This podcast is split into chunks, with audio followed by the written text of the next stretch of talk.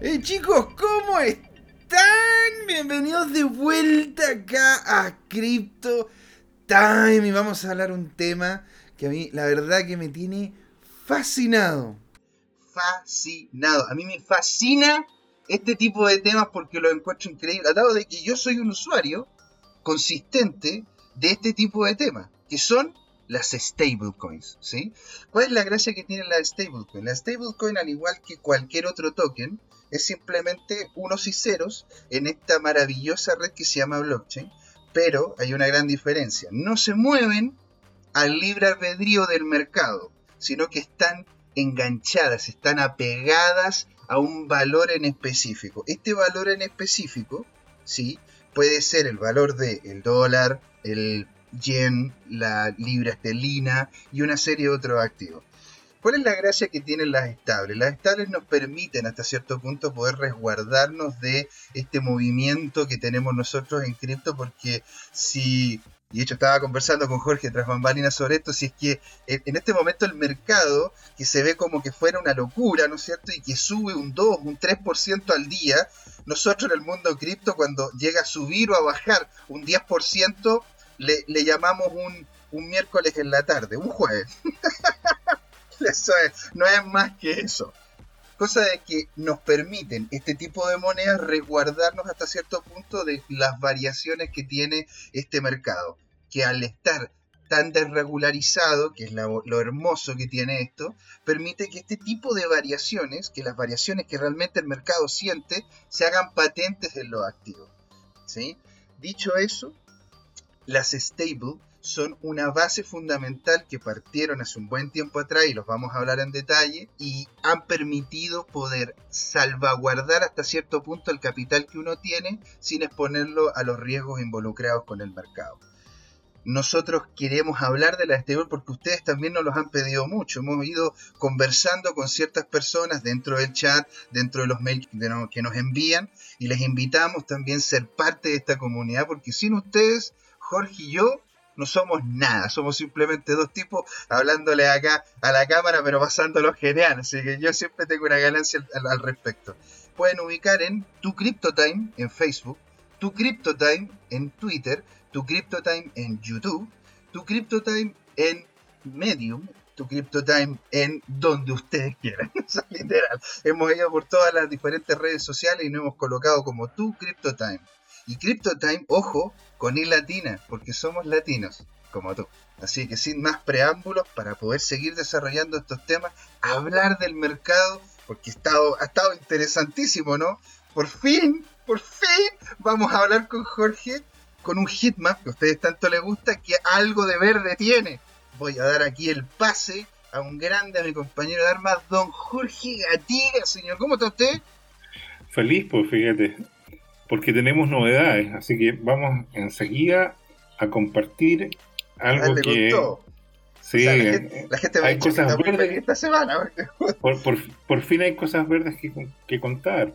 Oye, madre de Dios, o sea, era como el meme, ¿te acuerdas de ese meme que yo te envié donde salía el tipo, salía un tipo feliz porque decía, bueno, se me, eso, es, han subido ¿no es cierto?, un 15% mis cripto. y, como que, como que detrás hay un monstruo diciendo, diciendo, oye, bueno, pero han bajado su buen poco. Ahora, es porque claramente hemos vivido tribulaciones potentes dentro de nuestra industria. Así que partamos con las advertencias. Señor, por favor. Bueno, lo primero es recalcar que nada de lo que digamos o referenciemos es consejo financiero ni sugerencia de inversión. ¿Por qué? Porque esta industria cripto es nueva, faltan muchos desarrollos y por lo tanto existen bastantes riesgos que pueden generar riesgo patrimonial, daño patrimonial importante o todo, como, como ya hemos visto recientemente. Y por lo tanto, quien decide invertir debería exigirle a las inversiones más riesgosas mayor ganancia. Y a su vez, si hay inversiones que está considerando en activos de riesgo, entonces debe exigirle una mayor ganancia. Esto se puede reflejar técnicamente en flujos de caja, en una planilla Excel y aplicarle descuento a los flujos, mayor tasa o tasa interna de retorno que uno le pida a un cierto proyecto o oh, decisión de La famosa TIR. La famosa TIR y el man que entrete. o sea, para mí, pero la verdad que lo encuentro fantástico. Yo explicaba eso en la universidad y me lo explicaron muy bien. Ahí el profe Gotel, que le voy a mandar este video después.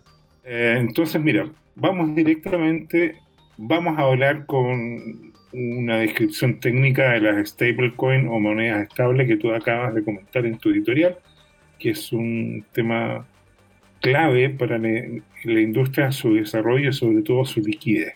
¿ya? Entonces, bueno, veamos qué pasó esta semana. Tengo una novedad, estuve estudiando y lo que llama la atención de este gráfico de poquito más de un mes, un mes y unos pocos días, es que le puse, como dice ahí, intervalo un día.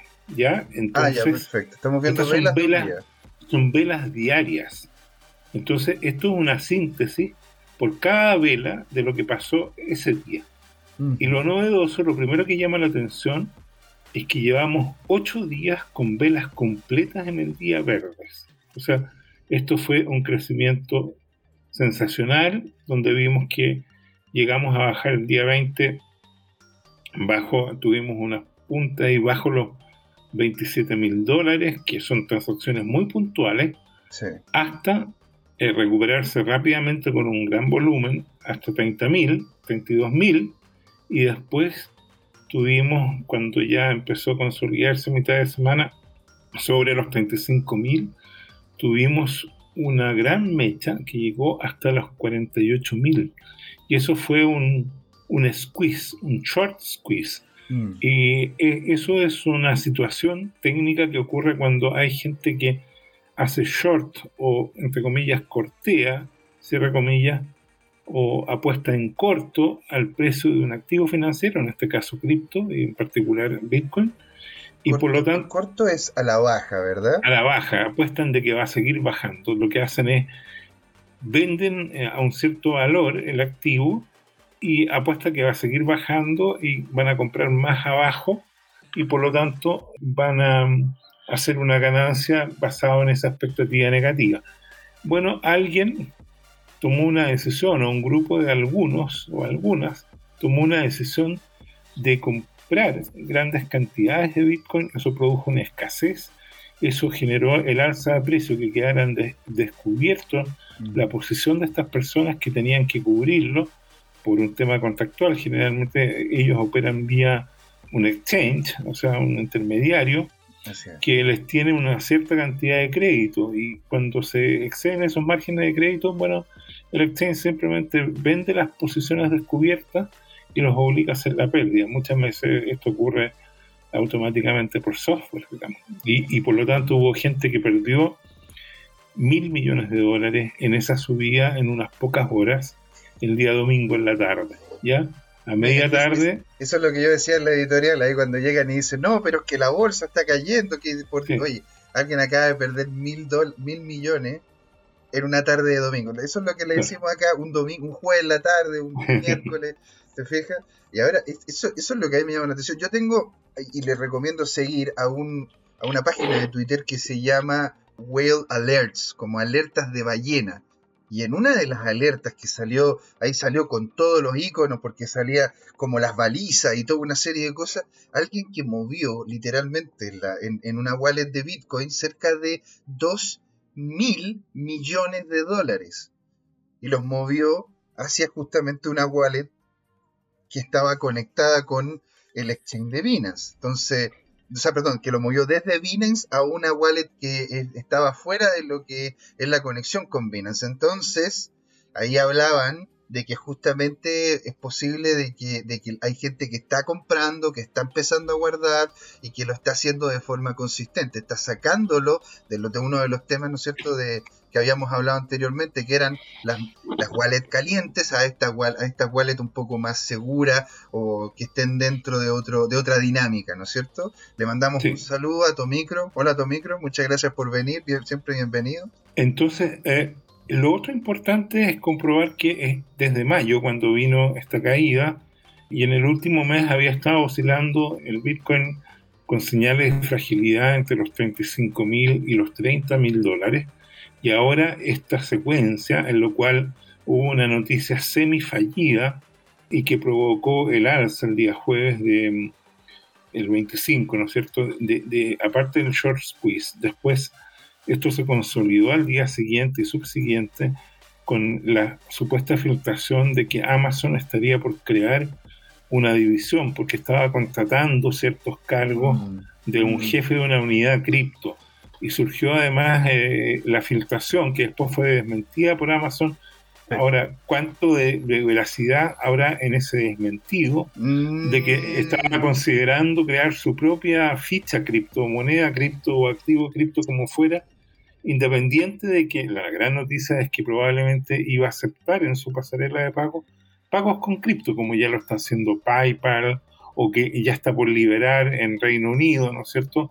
El poder recibir transacciones con cripto directamente. Eso, eso tiene dos beneficios. Por un lado, amplía el mercado y el uso de los clientes y por otro lado ahorra el costo de los eh, intermediarios en el tema de que si yo quiero pagar hoy día, muchas veces lo que tiene que hacer es que yo tengo eventualmente un cripto en un exchange, tengo que vender mi cripto, convertirlo en moneda estable, pasar esa moneda estable a fiat, y por lo tanto hay comisiones entre medio y, pasos engorrosos que, cubrir. En el caso de cripto, bueno, uno obtiene simplemente la dirección de, de, envío, digamos, y pone la dirección de la wallet, autoriza la transacción y se acabó.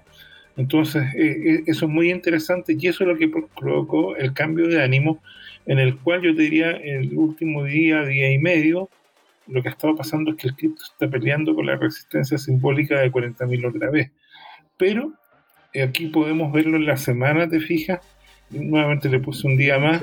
¿Qué mechazo del 26? esto es en cuatro horas, no, no es un día, pero si tú te fijas en cuatro horas ahí está rotunda la subida, ¿no es cierto?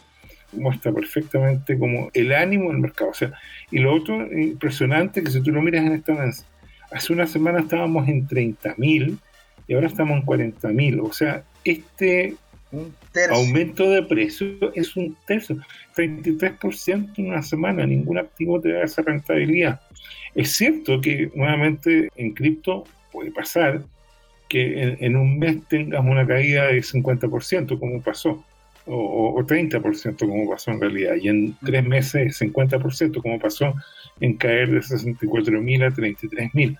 Pero por otro lado, digamos, mientras tú no realizas esa pérdida, tienes este activo, tienes este tipo de oportunidades que no la da y que genera una cultura, te diría yo, de usuario, de inversionista, que ya hemos visto de especulador, de apostador, una serie de perfiles cada persona tiene eh, distintas funciones de aversión al riesgo, digamos.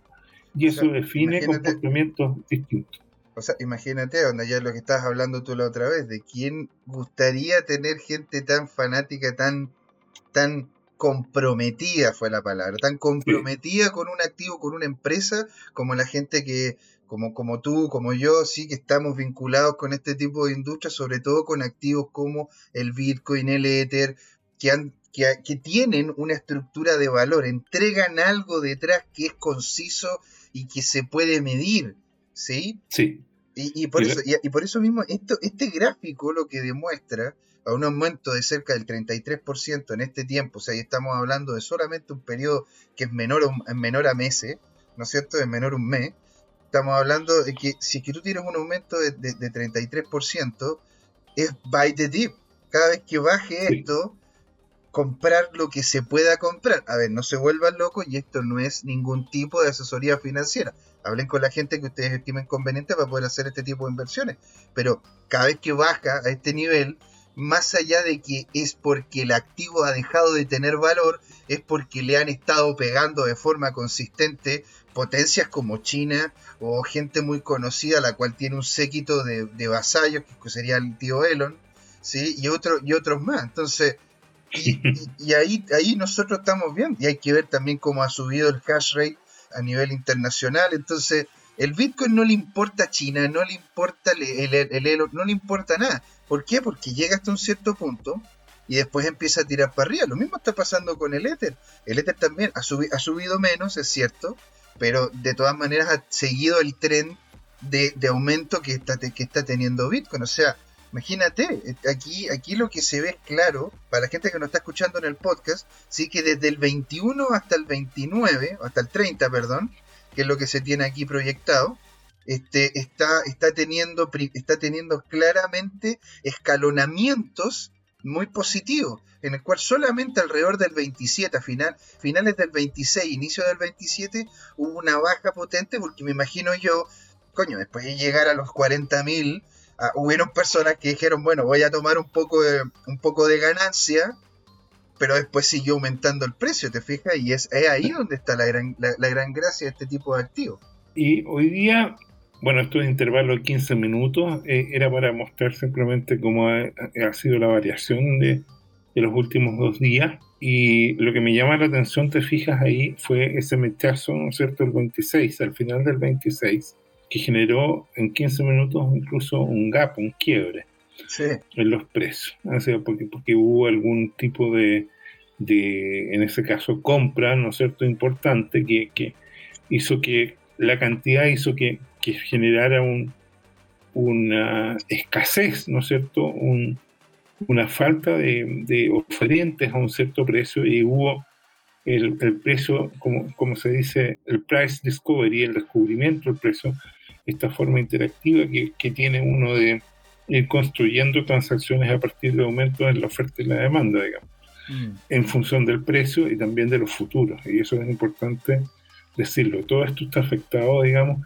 por el hecho de que el, el viernes pasado eh, vencieron los futuros de, de Bitcoin mm. y, y eso eran las expectativas. El máximo, ¿te acuerdas? El Max Payne, el, el máximo costo que tiene para que, quien tienen las opciones estaba en torno a los 34.500 dólares, si recuerdo, en, en ese rango. Y una, y una vez que pasa ese rango, eh, el precio ya queda liberado. Quedaron 34.550, yo lo vi en algunos a 35.000. Sí. Sí, era, era, sí, sí, sí. Ahora, mira, recuerda que eh, hay un tema más de fondo. Yo esperaría que pronto esto vuelva a subir. Esto no es, no es una predicción, sino que la lógica sería la siguiente. Este aumento a mí no me sorprendió porque la semana pasada yo dije algo importante. Dije que los analistas técnicos miran los precios, pero que estaban los analistas de la cadena, los que hacen on-change analytics o analítica de la cadena, aprovechando que el blockchain es público, es un public ledger, es un libro contable público, todos pueden ver ese dato. Y haciendo la analítica de las transacciones, que, que es este análisis de, big data de todo este tema, los especialistas eh, sobre esa cadena han detectado que lo que está ocurriendo es que los que vendieron fueron los que tenían manos débiles y los que hicieron la pérdida, incluso vendieron porque se asustaron a un menor precio de lo que compraron. Y la gente que hemos hablado, que son los inversionistas que creen en la tecnología, que son los manos de diamante, manos duras, no venden, aunque estén a pérdida, porque saben que esto va a remontar. Y el análisis de cadena muestra que ya se acabó y que eh, incluso los que compraron han estado retirando de los exchanges los bitcoins. Cada vez hay menos oferta disponible para comprar. Por lo tanto, si alguien quiere comprar, no va a encontrar bitcoin y va a tener que subir el precio por una escasez en la cantidad ofrecida. Entonces, eh, uno esperaría que basado en esa escasez que la vamos a demostrar en gráficos después, empiece a subir el precio eh, en función de la demanda. Y lo otro que es notable es que hay un incremento consistente de los usuarios que tienen cripto, en particular los de Bitcoin. Se estima que más o menos 140 millones de personas tienen algún nivel de cripto, que puede ser de unos pocos satoshi hasta ballenas que tienen miles o cientos de miles de Bitcoin, como en el caso de MicroStrategy, la empresa de computación, o como el mismo Tesla. ¿Y cuál es la importancia de esto? Que Bitcoin está creciendo y está al nivel de, de adopción de los usuarios de, Internet en 1997.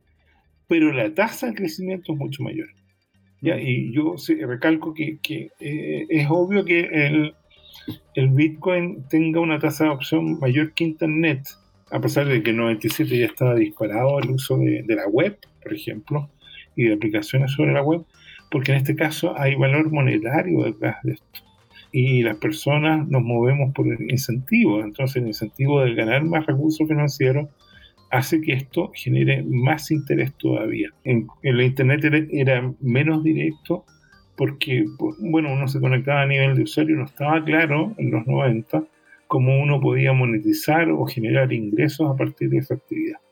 bueno, pues, entonces... Amazon, Amazon antiguamente tú le tenías que mandar en un sobrecito, le tenías que mandar el dinero a un P.O. Box, cuando empezaron recién, ¿no sé, en el garage de Besos, le tenías que mandar un sobrecito con plata y ellos te hacían justamente el envío del dinero hasta que después tuvieron cuenta, después de tener cuenta, tuvieron tarjeta y empezaron a, a, ser los primeros que hicieron como transferencia entre, entre con, con, dinero de tarjeta, ¿sí? Y después empezaron con tarjetas internacionales, porque ten en cuenta que tampoco antiguamente las tarjetas eran internacionales, tú tenías, tú tenías algunas nomás que podías utilizar en algunos otros países, ¿sí? sí lo que ocurre es que también nosotros en este momento tenemos tantas tecnologías las cuales son comunes y silvestres para nosotros, que antes eran cosas de ciencia ficción. Y cómo mm. es que, y eso es lo fantástico que tiene el ser humano, por eso yo apuesto a este tipo de tecnología, porque como seres humanos hemos sido capaces de poder, de poder adoptar y poder como digerir este tipo de tecnología, estas nuevas formas de comunicación, que yo, yo personalmente no pensé que iba a ser así. O sea, yo el ver que gente, que gente mucho mayor que yo, que en un principio me, me decía, ¿por qué estáis tan metido en el celular? Ahora me, estén, me estén mandando, no sé, pues, un emoji en la tarde, o que me estén mandando información, o que mi mamá se meta a Facebook, a Twitter, que, y, ver gente que... Porque claro, yo entiendo tú, Jorge, porque tú eres una persona que tiene conocimiento técnico, eres un ingeniero civil, y aparte de eso tienes conocimiento en el ámbito tecnológico, pero gente que yo personalmente conozco que no tuvo tecnología cerca, más allá que la que en ese momento tenía más, más, cerca, más, más acceso. ¿Sí? Y cómo ellos han adoptado esto. Por eso mismo yo apuesto a que este tipo de adopción, como tú dices bien, como lo que pasó con el Internet, la curva de adopción del Internet, esto, la, curva de adopción de esta nueva tecnología, que es, digo yo siempre, es como una capa más que rodea el Internet, que es para el traspaso de valor real. Ya dejamos el tema de la carretera la superinformación y ahora estamos entregándole otra capa más a esta dinámica que es la entrega y la entrega de valor, valor real, valor tangible y valor que se pueda intercambiar, dejando de lado esta tecnología antigua llamada el fiat. Bien, así que eh, en síntesis, Bitcoin cambió el estado de ánimo. Ahora era divertido si tú lo piensas que tomando como referencia nuevamente septiembre, octubre del año pasado, en el cual el Bitcoin estaba como en el rango de 10 mil dólares el precio, ¿ya? Alrededor de, ese, valor. Y que en tres meses subió a 30 mil, 35 mil dólares, 33 mil dólares, digamos, 32, 33 mil dólares, y que la gente tenía una expectativa, pero increíblemente positiva del, del Bitcoin. Después llegó a 64 mil, cayó a la mitad, y estando en 32 mil, la gente estaba absolutamente ella, eh, pesimista de esto, y ya esta cosa no sirve, no sirve para nada, está el meme este de, de, de, Einstein que escribe ahí, se va a cero. ¿ah? estaba descorazonada, Jorge. Absolutamente. Yo, recibía llamadas, yo, recibía llamadas de gente que casi me decía, yo no sé, José Miguel, si ponerme a llorar o ponerme a reír. Yo estoy ahora sentado en el living y no sé qué hacer. Yo le decía, bueno, espere, espere, porque esto ha pasado anteriormente. Así que... Pero, pero eso demuestra dos cosas, que yo creo que es importante más allá del chiste o de la broma o de reírnos. Demuestra dos cosas, que primero el tema de la inversión no es solamente técnica, sino que hay todo un compromiso emocional cuando uno pone los recursos. Eso es lo, primero. Y eso afecta en la toma de decisiones. Por eso, eso hace que los inversionistas que no tienen experiencia y que van solos en este tema, no deben estresarse y, deben pensar cuidadosamente y no tomar las decisiones absolutas, porque tanto la compra en pánico como la venta en pánico, que tienen conceptos en inglés, ¿no es cierto? Eh, el panic sell, el panic buying, son conceptos importantes que, que, producen pérdidas patrimoniales. O sea, las operaciones impulsivas tienen un costo. Ese es el primer tema a considerar. Y como hemos dicho, el estrés eh, genera pérdidas importantes de la capacidad intelectual de las personas. No piensan, muchas veces actúan por eh, sensación. Ese es el primer tema.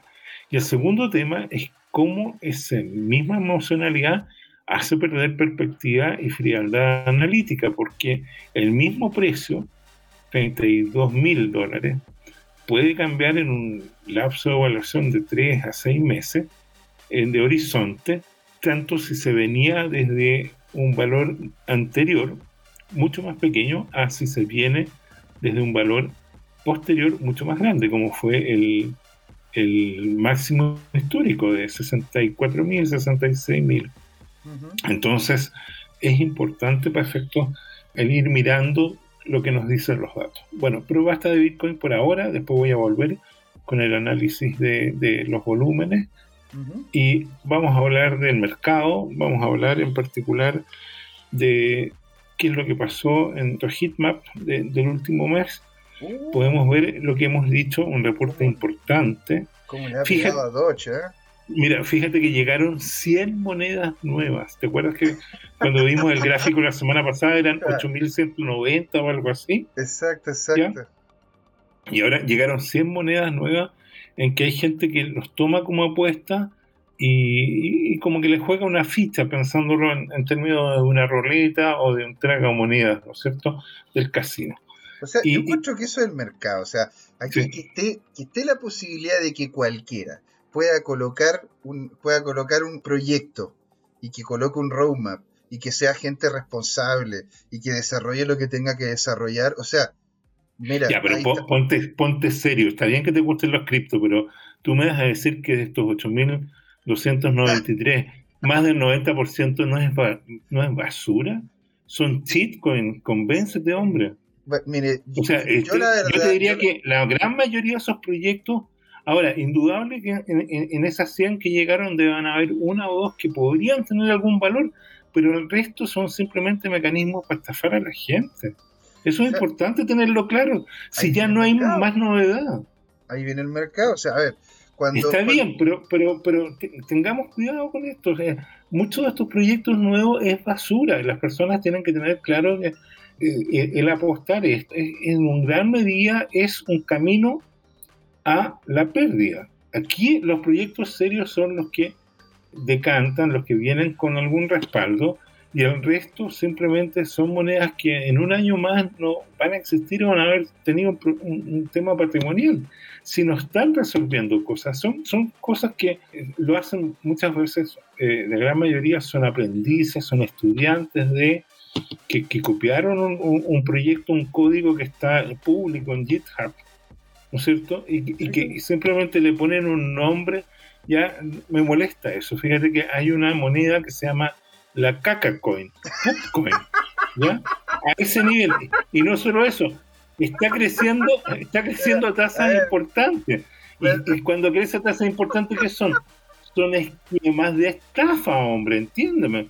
Es gente que junta plata, le hacen pump, eh, entran los incautos y hacen un dump ¿no es cierto? Y dejan a todos clavados. Entonces, ten cuidado con esto porque esa basura que tú elogias y que el mercado, y que tienes un hombre que tiene cultura de, trading monetario, de los FX, en realidad no, la gran mayoría de la gente tiene que entender que cuando apuesta una moneda a un proyecto nuevo, no consolidado, en, yo te diría un 99% es dinero que va a perder.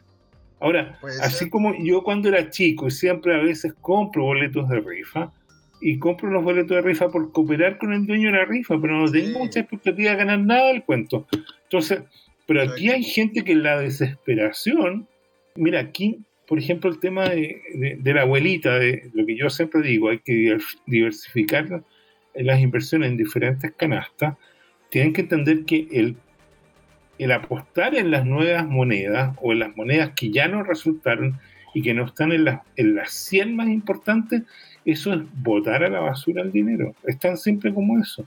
Es muy peligroso. ¿ya? Por eso también le hemos entregado acá en CryptoTime, ¿no es cierto?, herramientas que le permiten a las personas poder hacer este tipo de trading pero con los resguardos correspondientes, hablándose de bot, hablando, hablamos también de, algunas herramientas financieras como el RSI.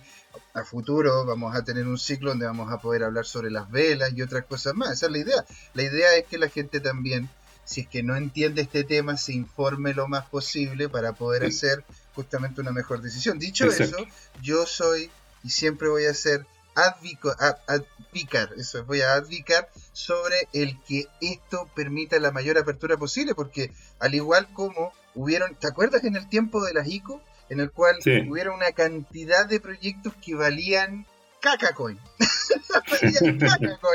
no, impresionante. Pero, pero de ahí, fueron de ahí donde salieron, por poner un ejemplo, MakerDAO. Y MakerDAO son los creadores de DAI, son los Está bien, o sea, mira, por eso la, cosa es que si está la posibilidad de que personas de libre y soberanamente ofrezcan un servicio, ¿qué es lo que hacemos los emprendedores? Agarramos la información que tenemos cerca, estamos viendo constantemente billetes botados en la calle y somos los que nos agachamos a recogerlo. Entonces, a ver, e, es cierto yo, lo que pienso que sea una, una metáfora. Yo hace yo diría en los últimos 40 años no me he encontrado ningún billete, ningún billete tirado en la calle. Pero bueno, Mira, yo insisto, en, el tema de cripto, ¿por qué soy un Bitcoin maximalista? Porque considero que de esas 8.293, el 99% es votar el dinero. Puede ser, puede ser. ¿Cuántas empresas, cuántos almacenes hay, cuántos almacenes hay de esquina, sí, en Santiago de Chile o en México o en Brasil? ¿Cuántos almacenes de esquina hay en estos lugares? ¿Y cuántos de esos almacenes en algún momento van a tener el potencial de abrir otra sucursal? O una panadería de barrio. O una... Tú no sabes. ¿Por qué? Porque claramente... yo, pienso que esa es una mala metáfora, eh, eh, José Miguel, porque, porque el almacén de barrio, por último, tiene activos de respaldo para así decirlo un negocio. Tiene el local, que puede ser propio o arrendado, mm. tiene el almacenero, que es la persona que está pensando en brindar bienes o servicios de mayor valor a los clientes. Y en este caso de las cripto que emergen en este tema, simplemente la gran mayoría son esquemas, insisto, de estafa pump and dump. O sea, un amigo me dijo hace poco una, una moneda que se llamaba Truster Coin. Literal, Truster como, como lo que la parte de atrás de los aviones, esto como el jet de los aviones, Truster Coin.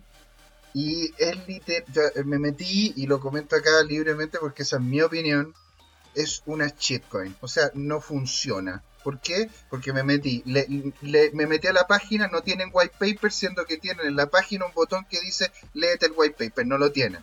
¿Sí? Está bien. después, después me metí, me metí al, grupo de Telegram y no tienen absolutamente nada de información. Pedí información y no me la enviaron.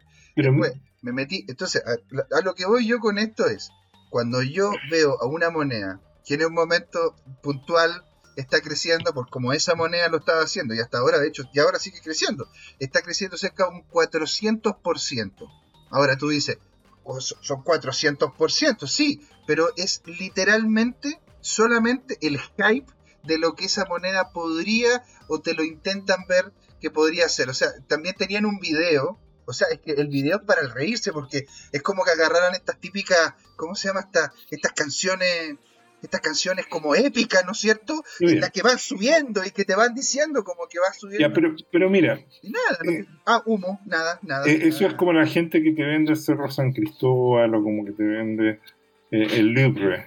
De hecho, aquí en Chile la noticia fue que, que hubo dos personas en la historia a las cuales creyeron que le habían vendido el Cerro Santa Lucía. ¿ya? Eh, eso está documentado históricamente y todo lo demás. Son esquemas de estafa. Pero centrémonos en lo importante. Lo importante, ¿qué te diría yo? Lo importante son los proyectos que yo sintetizo en estos días, que son interesantes, en los cuales hay dos stablecoins ahí, ¿no es cierto? El dólar de Tether y está el dólar de Coinbase y están los proyectos importantes que son Bitcoin, Ethereum, Cardano, eh, está la moneda centralizada de, Binance y está eh, Ripple, ¿ah? XRP. Y está Doge, que esto es importante, ¿no sé ¿Te acuerdas que tú te reíste mucho cuando Dodge se pegó este, este gran alza producto de la expectativa de que Elon Musk iba a aparecer en Saturday Night Live y cuando apareció dijo, bueno, eh, la verdad es que Dogecoin es un, es un esquema de, de, de, como dijo, it's a hustle. It's a Hustle es como, eh, eh, no es una estafa, es como, es como, es como un truco. ¿ah? Eh, hay una palabra, ¿Cómo lo podría decir? Un jazo es como, es como algo que, algo que no es 100% cierto. claro. Entonces eso Una provocó, un- verdad, un- es una verdad a medias. Es como eso, decir, eso provocó un derrumbe. Entonces todas las personas que habían apostado y que tuvieron una ganancia importante, porque claro, esto entró en una dinámica que estuvo como a 25 centavos de dólar, subió a 74, 75, 76 y después se desplomó bajo 50. quería Y hoy día, al dólar, ¿te acordás? hoy, hoy día está, claro, la expectativa era llegar al dólar. Mucha gente compró porque dijo, me, me voy a requete contra forrar. Y como siempre los que esperaban llegar al dólar y compraron, cuando estaban comprando sobre 70, pensaron, la estoy haciendo de oro, voy a ganar 33% en una semana, Claro. y quedaron clavados. Y lo que pasa es que el tema de fondo es que la emisión de Dodge es tan inflacionaria que no hay forma de corregirlo. Elon Musk en algún momento creyó, su ego, su- como es muy narciso, ¿no es cierto? Lo hizo creer que él podía poquito, eh, arre- arreglar el Dogecoin. Él creyó que podía transformar Dogecoin en un Bitcoin, un, en un Cardano, digamos. Y, y la verdad es que no, no tiene forma porque se emiten millones de monedas diarias, son, son billones en, en el año. Entonces, entonces, naturalmente que la pérdida de valor es irremontable en este tema. Es, la, es la como... estructura, la estructura en la constancia en el tiempo, como hay cada vez más, tiende el valor a ser cada vez menos. Lógico. Ahora, mi- mira qué interesante, no, no nos habíamos fijado en detalle en esto que voy a hacer. Fíjate que en chiquitito, ahí donde dice BTC, dice currency. Donde dice ETH, dice blockchain infrastructure. Así es. Donde dice USDT, dice stablecoin. Donde dice el BNB, que es el Binance, ¿no es cierto? Dice exchange token. sí, señor. Donde dice Ripple, dice servicio financiero. Los Y donde dice Dodge, dice meme. meme ¿ah? o, o mimi ¿ah? en inglés. Entonces. De alguna manera, este gráfico ya también te resume, ¿no es cierto?, El- la categoría en la cual están jugando esto. Bueno, entonces, en síntesis, como siempre podemos ver que en las recuperaciones, Bitcoin se recupera más que el resto. Esto pasó la última semana, ¿no es cierto? Pasó de 30.000 a, tre- a 40.000. Por ¿ah? fin, por fin, verde. Veo Y- y bueno, verde. Y, y en esta subida también se subió el coche el Dodge, ¿no es cierto? Subió 6%. Binance lo mismo, 6%. Ethereum, que se ve venir un tema interesante. Aquí viene la gran pregunta. ¿Qué va a pasar ahora en agosto, ¿no es cierto?, con la directriz 1559. Y, y vamos a ver si, si existe un, un proceso deflacionario que podría eh, provocar una apreciación importante de- del Ether. ¿Ya? Uy, yo habiendo conversado con algunos, Sí. algunos cercanos que tienen eh, el ojo muy puesto en lo que es ese tipo de directiva, están Sí. viendo de que tiene una estructura muy sólida, pero hay algunos rough, rough, rough edges, ¿cómo se le dice rough edges? Como cosas las cuales hay que pulir primero antes de... a- algunos cantos, cantos rugosos, cantos filudos, digamos. ¿ah? Claro, sí, es que pues, como Sí. converso con estos chicos por Telegram y está, hablamos Sí. todo en inglés, eh, eh, uno de los chicos que está, está en Brasil, él me comentaba esto, como yo no hablo portugués, pero me lo comentaba en inglés, de que claro, hay algunos como rough edges que había que, había que pulirlo. Y una de las cosas que también comentaba aquí Tomicro, que es libre, le, le pregunté al chat, dije, ¿creen ustedes que deberían haber más proyectos cripto? Y me dice, es libre mercado, puede existir la cantidad de proyectos que quieran, pero tienen que tener una razón en que deberían tener un respaldo. Que, o sea, no- nos dio un poco la, la razón, te la razón a ti, es que debería tener un respaldo, algo que realmente entregase valor y en, en definitiva que existiesen todos los que tengan que existir, ¿sí? Sí. Y también vuelvo a, tirar, vuelvo a tirarlo ahí para la gente que no está, no está viendo, escuchando aquí en el, en el streaming, si es que ustedes encuentran de que el tema que se va a venir con Ether, ustedes creen que el Ether va a empezar a subir por el tema deflacionario que va a tener, se lo dejamos planteado ahí. Mira, aquí hay dos, dos cosas en las cuales está súper claro. El mundo de las inversiones, lo que ocurre es que los egos pueden hacerte ganar mucho dinero, pero lo más probable que lo más, más probable aún es que te hagan perder mucho dinero. ¿Cómo funciona esto? Desde mi perspectiva. Mira, yo estoy metido en varios WhatsApp de grupos cripto. Simplemente escribo poco y, leo y aprendo. Entonces, ¿qué es lo que ocurre? En los grupos cripto alguien pone aviso de que salió una nueva moneda. Y generalmente se llama Shieldcoin porque, bueno, está generado en las expectativas, en nueva. Entonces, ¿qué ocurre con ese proyecto? Que de repente tiene un inversionista fantasma detrás que compra una cantidad importante y provoca una subida de precio en una semana de 20, 40, 60, hasta 100%. Entonces la gente sabe los riesgos, o todos, o hay grupos ahí que se ponen de acuerdo y dicen, ya, compremos algo para hacer subir más, y en el fondo son esquemas pump and dump, de inflar el precio y después reventar la burbuja, digamos, y uno salir antes de que la burbuja arrende, usando como, jugar el juego de las sillitas musicales, pero además en, en velocidad extra rápida. Entonces, las personas apuestan y compran cosas y se entretienen, un poco como fue la dinámica de Dodge, que partió desde centésimas de dólar o, centavos o fracciones de centavos y de repente se aprecia a algo cercano a un dólar. Entonces la gente sabe de los peligros, muchos de ellos son gente que está acostumbrada a transar y dice, le voy a poner una ficha, voy a invertir 100 dólares, 1000 dólares, 1000 dólares, y provoca un tema de esquema de precio, ¿ya? Y entonces algunos, los más cautos, dicen, bueno, gané un 50% en un día, lo retiro, ¿ya?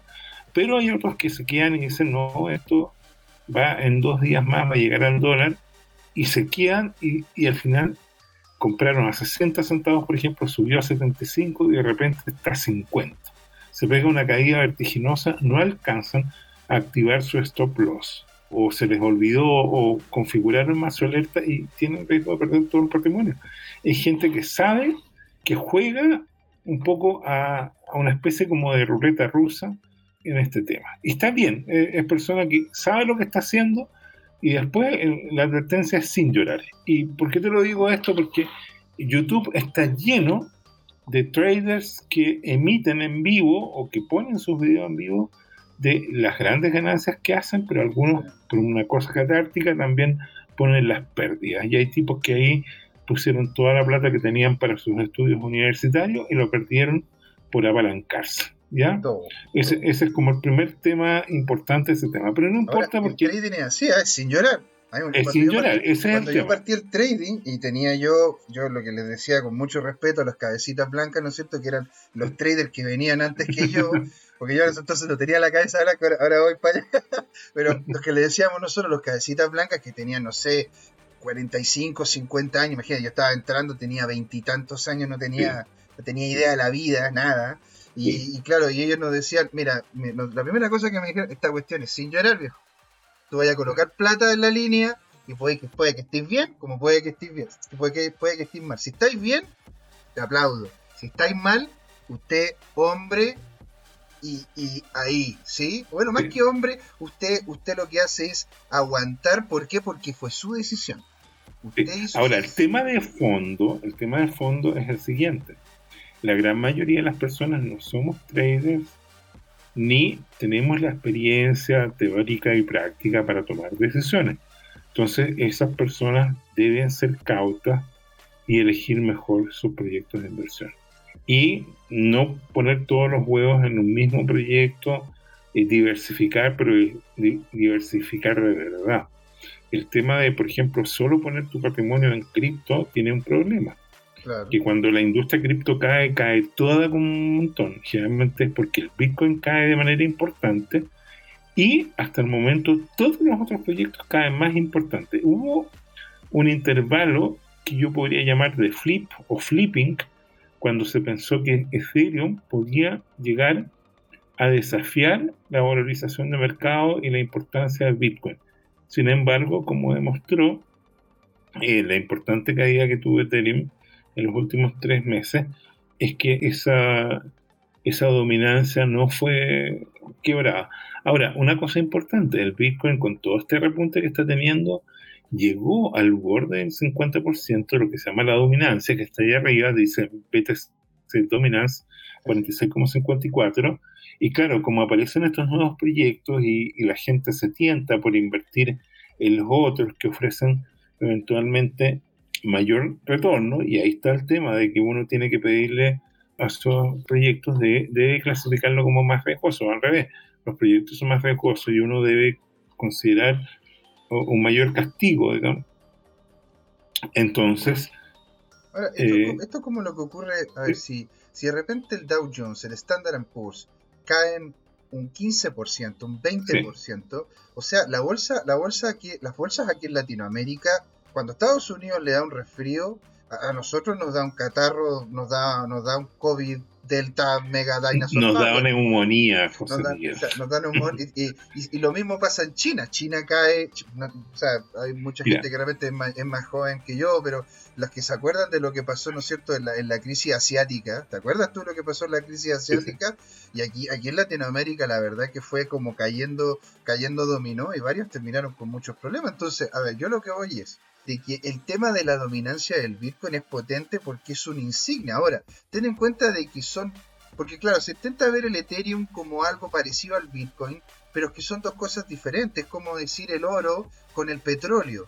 Tú no vas si tú tuvieses el petróleo al mismo precio del oro, no, no podrías andar en auto. Porque imagínate cuánto te saldría el, la, la más de lo que en este momento está. Que, que, que, mira, aquí estamos hablando de cripto, pero, pero la benzina la benzina que, subido, ha subido. La cosa es que, el, si te fijas bien y lo que tú comentaste que es muy correcto, ¿qué es lo que es el Ether? Se trata de blockchain infrastructure, infraestructura dentro de blockchain. ¿Sí? Y BTC es una moneda, es una forma de poder intercambiar valor. El Ether tiene mayor valor porque dentro de la estructura del Ether hay una serie de proyectos los cuales te entregan facilidades, servicios, productos los cuales requieren la utilización del éter para poder desarrollarse. ¿Sí? Sí, eh, ese es un buen punto, ¿no? Claro, son proyectos distintos en realidad, porque el éter indudablemente que obtiene su, su valor por el que uno pueda eh, generar contratos inteligentes. Y en esa blockchain se vayan reflejando los cambios del algoritmo de manera automática. Y eso ha estado funcionando y por eso eh, ha habido una apreciación importante de la plataforma eh, Ethereum y de su moneda asociada al Ether. Eh, eso es correcto. Y, ha permitido surgir. Son, son claro. ¿Te das cuenta?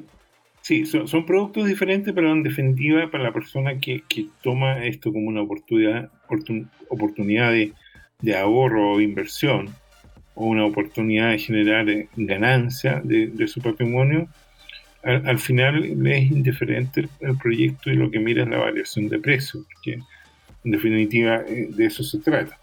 Ahora, ahí ya la decisión está tomada en relación a la información que está sacando y cómo él toma esa decisión. Eso, eso, es lo que voy. O sea, si uno quiere ver el Ether ¿sí? como lo que realmente es, lee el white paper, estudia cómo funciona, se ve los capítulos anteriores que tenemos, ¿no es cierto?, en nuestra página de YouTube, en donde hablamos con Patricio, eh, Patricio López, en el cual nos comenta cómo es que funciona Ethereum, cómo funciona el Ethereum 2.0, y uno hace la pega y hace el trabajo, va diferenciando los diferentes proyectos, como querer decir, bueno, ¿por qué Amazon no cuesta, por qué entonces Mercado Libre no cuesta lo mismo que Amazon?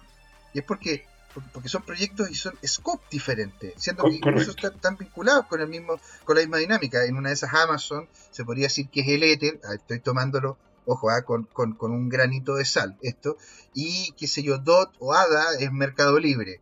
Son, eh, eh, ofrecen algo igual, pero no son iguales, porque tienen dinámicas diferentes y estructuras diferentes.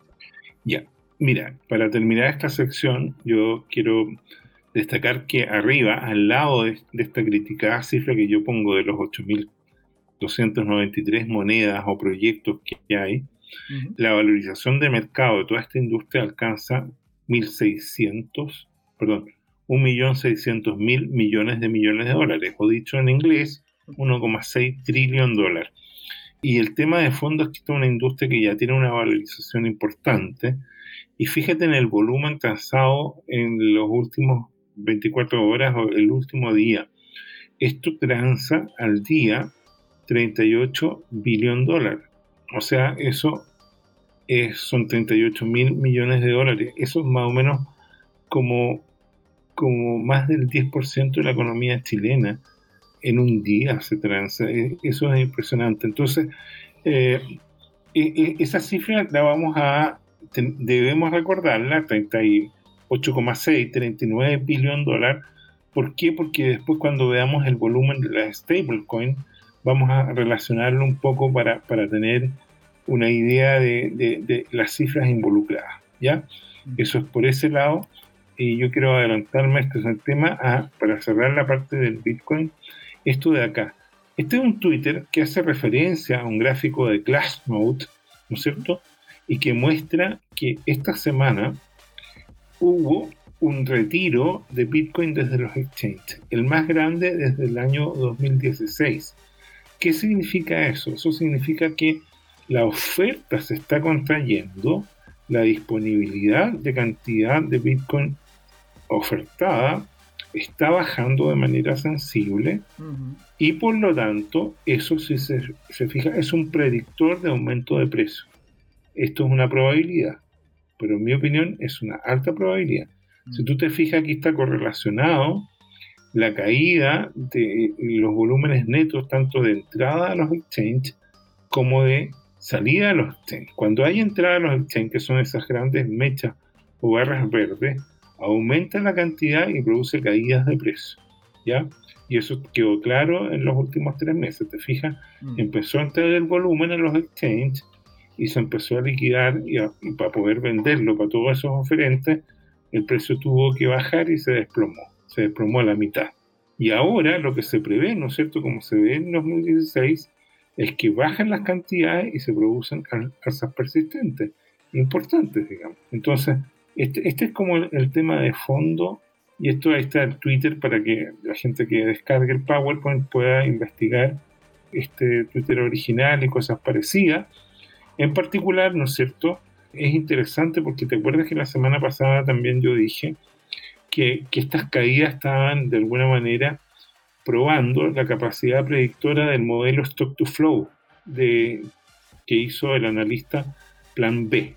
Lo que está en azul es el, moneda, el, modelo que se llama de supply y, que es un modelo, ¿no es cierto?, basado en el halving, ¿no es cierto?, y, que de alguna manera condiciona, por así decirlo, la cantidad disponible o, modera la cantidad disponible de oferta o de cantidad ofertada eh, en los exchanges y en los otros medios de transacción, que puede ser la red peer-to-peer.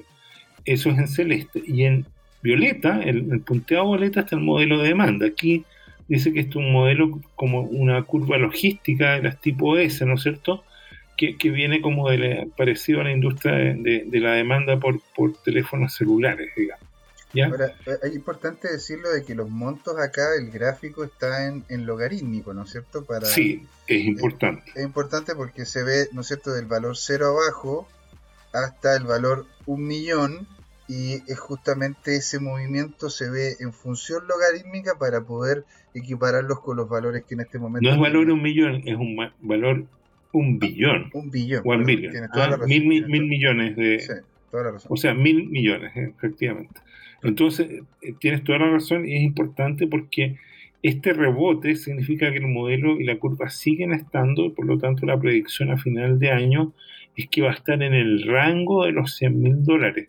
Mm. Ahora, ese rango de 100 mil dólares puede perfectamente llegar, porque es el mismo eh, nivel, a 300 mil dólares. ¿ya? O sea, pues, eh, en este modelo, cuando tienes escala logarítmica, la diferencia entre 100, 150 mil, 200 mil, 300 mil es, pequeña, es, entre comillas, es, marginal en el sentido logarítmico, digamos. ¿ah?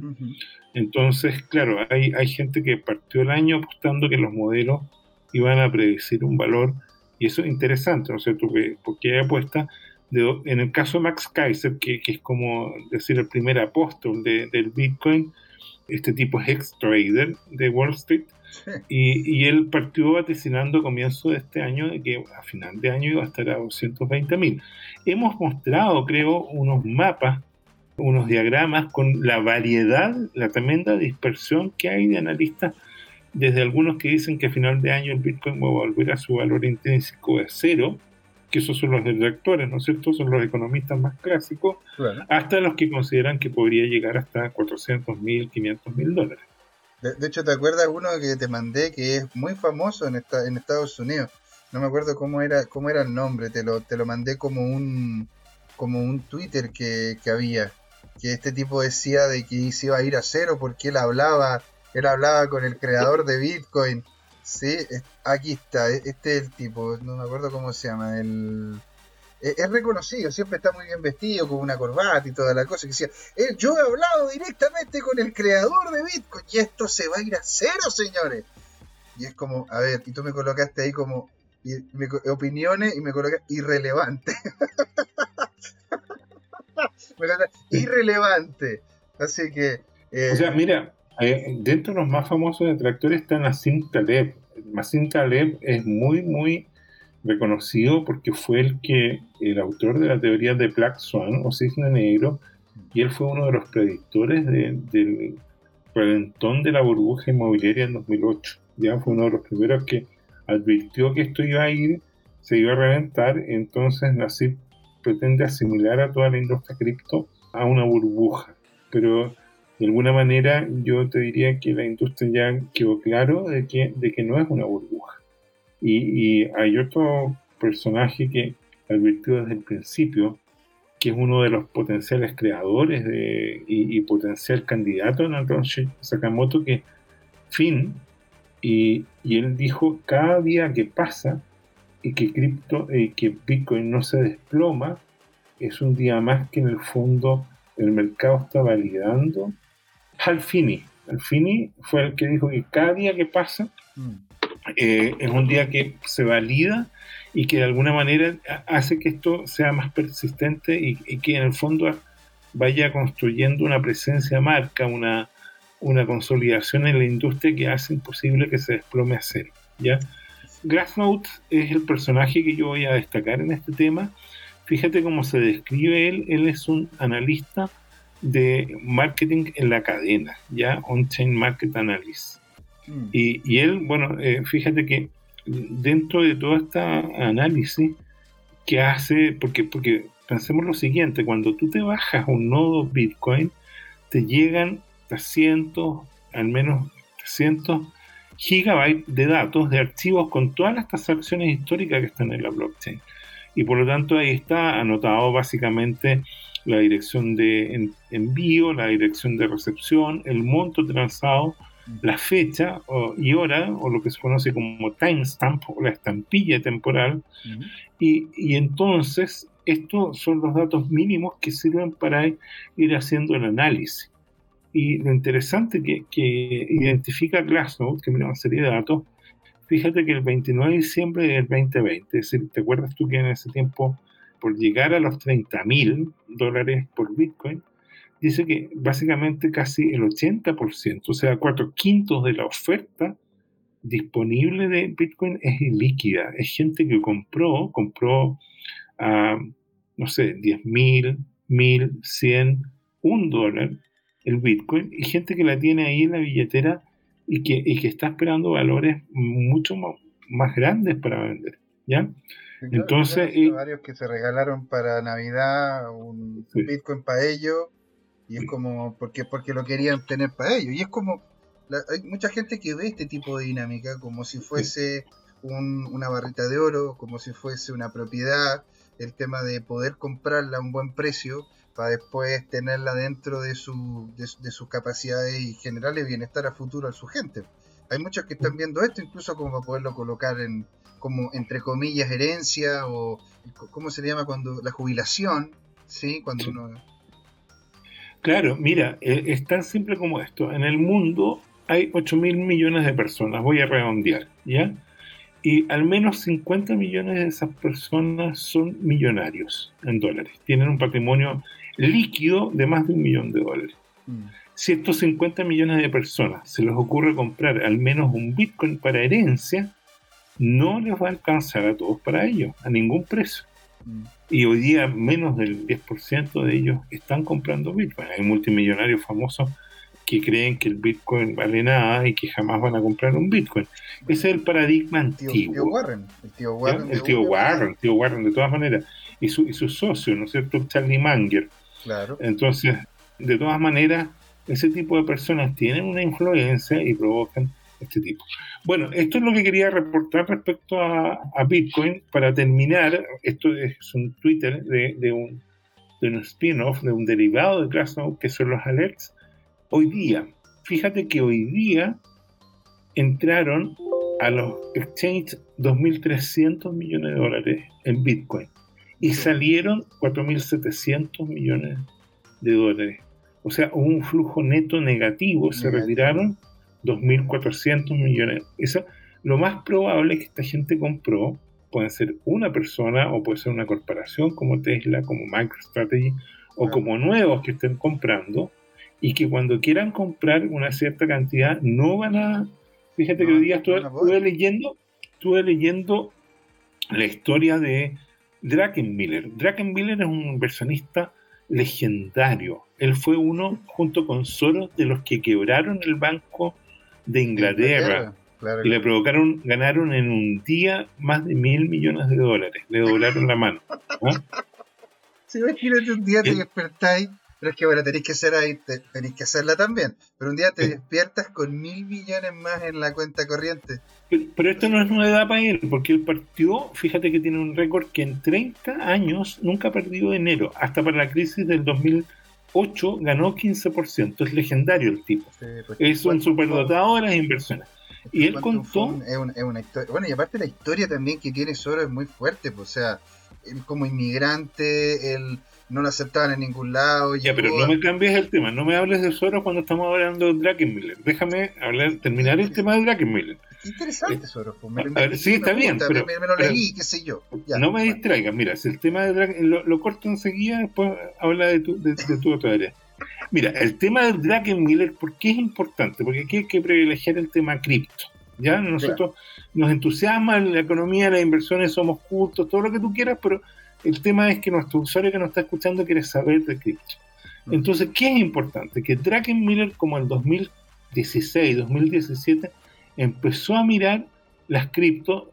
En principio no creía esta gente que en su momento, hace varios años, dijo esto vale cero, una estafa, un fraude, como nuestro amigo del JP Morgan, eh, Dylon, y qué sé yo. Y el tema es que, como es gente inteligente, la mayoría miran los datos después empiezan a estudiar y se dan cuenta que cuando esta cosa empieza a generar plusvalía de manera consistente, hay algo más que le está dando valor. Hay un motorcito que está creando riqueza. Mm. Este tipo, ¿qué es lo que dijo? Que es interesante, que él puso una orden de compra y decidió invertir 100 millones de dólares. Así como quien dice, voy a, voy a colocar... Eh, eh, el vuelto al eh, pan. La, el vuelto al pan, la, plata de la chauchera, voy a, voy a colocar una ficha de 100 millones de dólares. ¿Te fijas o no? Por Dios, pero por pero, Pero ¿qué, es lo que reporta? Esto me deprime, Jorge. ¿Por qué no puedo Ahora, ser Pero ¿qué es lo importante de lo que, lo que leí de él? Es que él dijo dos semanas después solo había logrado comprar 20 millones de dólares. Entonces, esto es interesante. ¿eh? O sea, ellos no compran ni ponen una, una plata de manera así como impulsiva. Lo que generalmente lo que hacen es que o ponen órdenes en los exchanges y los exchanges ponen a un programador y configuran un software o en el caso de Tesla, por ejemplo, o, algunos otros equivalentes ponen a un programador que hace un software, un algoritmo, en el cual van generando en las caídas órdenes de compra.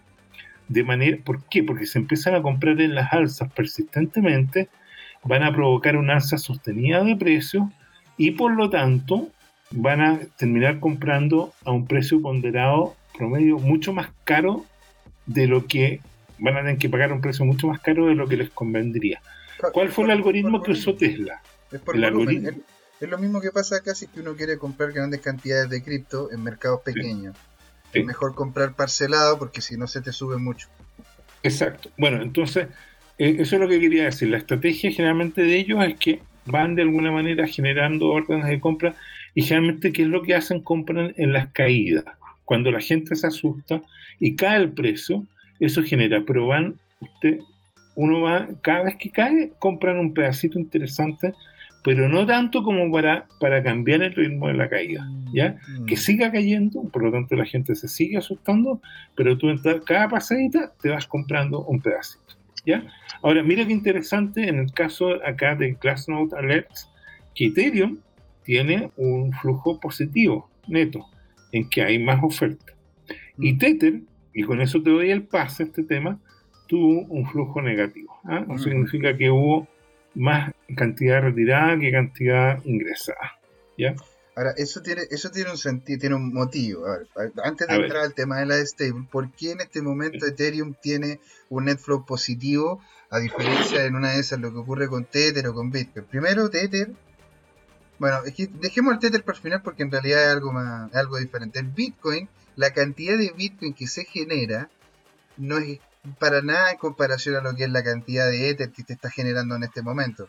¿sí? Porque ten en cuenta que se prosigue con el proceso de la mina, de- del minado y la cantidad que se está minando es, es, es bastante es bastante importante porque la gente sigue participando en la minería del, del, del Ethereum.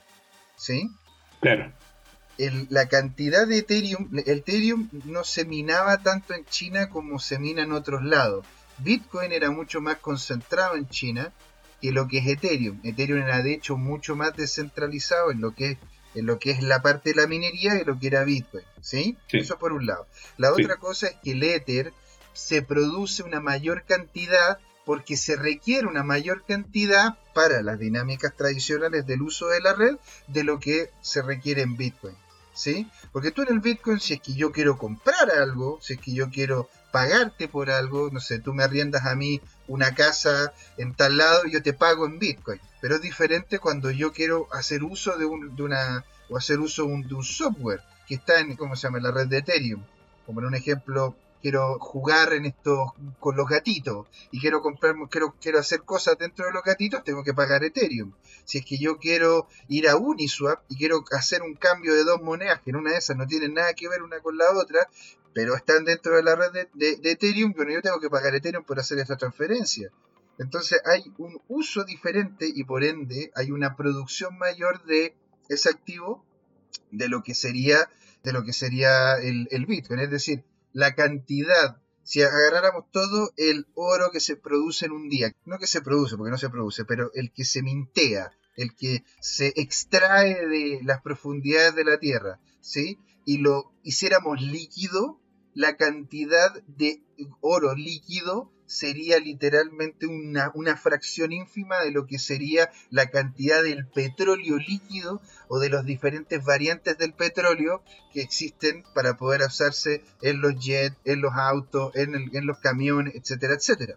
¿Sí? Por eso la cantidad que existe de una moneda es mayor que la otra. Dicho eso, la verdad que el que haya habido un aumento consistente en el precio del Ether es porque el proyecto se ha ido validando, como hablamos, ¿no es cierto?, de la directriz que se viene, el cual es posible que lo termine siendo deflacionario, y lo que a futuro se estaría viendo, que es el Ether 2.0, el cual permitiría, en vez de funcionar a través de la dinámica de minado, a través de Proof of Stake. ¿Sí? Así que por, por eso mismo es, es, tratar, en el momento de que hablamos de dos activos, es tratar de posicionar los dos que fueran exactamente iguales. Por poner un ejemplo, lo que está pasando con ADA. ADAS, y si viéramos cuál sería el net flow, porque lo desconozco, de ADA en comparación a lo que está pasando con Ethereum, ahí podríamos dar cuenta de algo que están vinculados, porque son industrias o infraestructura blockchain, ¿sí? Más allá que simplemente un currency. No digo simplemente, toda una tecnología atrás y fue el precursor de lo que estamos viviendo ahora. Pero dicho eso, es, es, eso, es esa barrita de oro, ¿sí? A diferencia de lo- del petróleo y las diferentes variantes que uno tiene dentro del petróleo, el diésel, el- la gasolina como tal, los diferentes octanajes, el plástico también que se saca del petróleo, etcétera, etcétera, ¿sí? Y hablando del Tether, Vamos al tema de fondo. vamos al tiro, es- eso me gusta, sí. Perdón, perdón. ¿Qué es Ah, una ah, ah, stablecoin? ¿Qué es una stablecoin? Bueno, las monedas estables son uno, una de las cosas, uno, de los problemas más grandes de la industria que tenemos nosotros, ¿no es cierto? La industria en la cual trabajamos, vivimos, tratamos de entender hasta cierto punto, que es una locura, sí, es el tema de la volatilidad. ¿Por qué? Porque justamente al ser un libre mercado menos regulado de lo que es, y era lo que hablamos, ¿no es cierto?, anteriormente. ¿Te acuerdas cuando hablábamos de la plata y el oro, que, eran que son valores que están en extremo regulados, que están en extremo sobre manejados y manipulados ¿sí? por entidades grandes como lo que tú comentaste, JP Morgan, Morgan Stanley, etcétera, etcétera.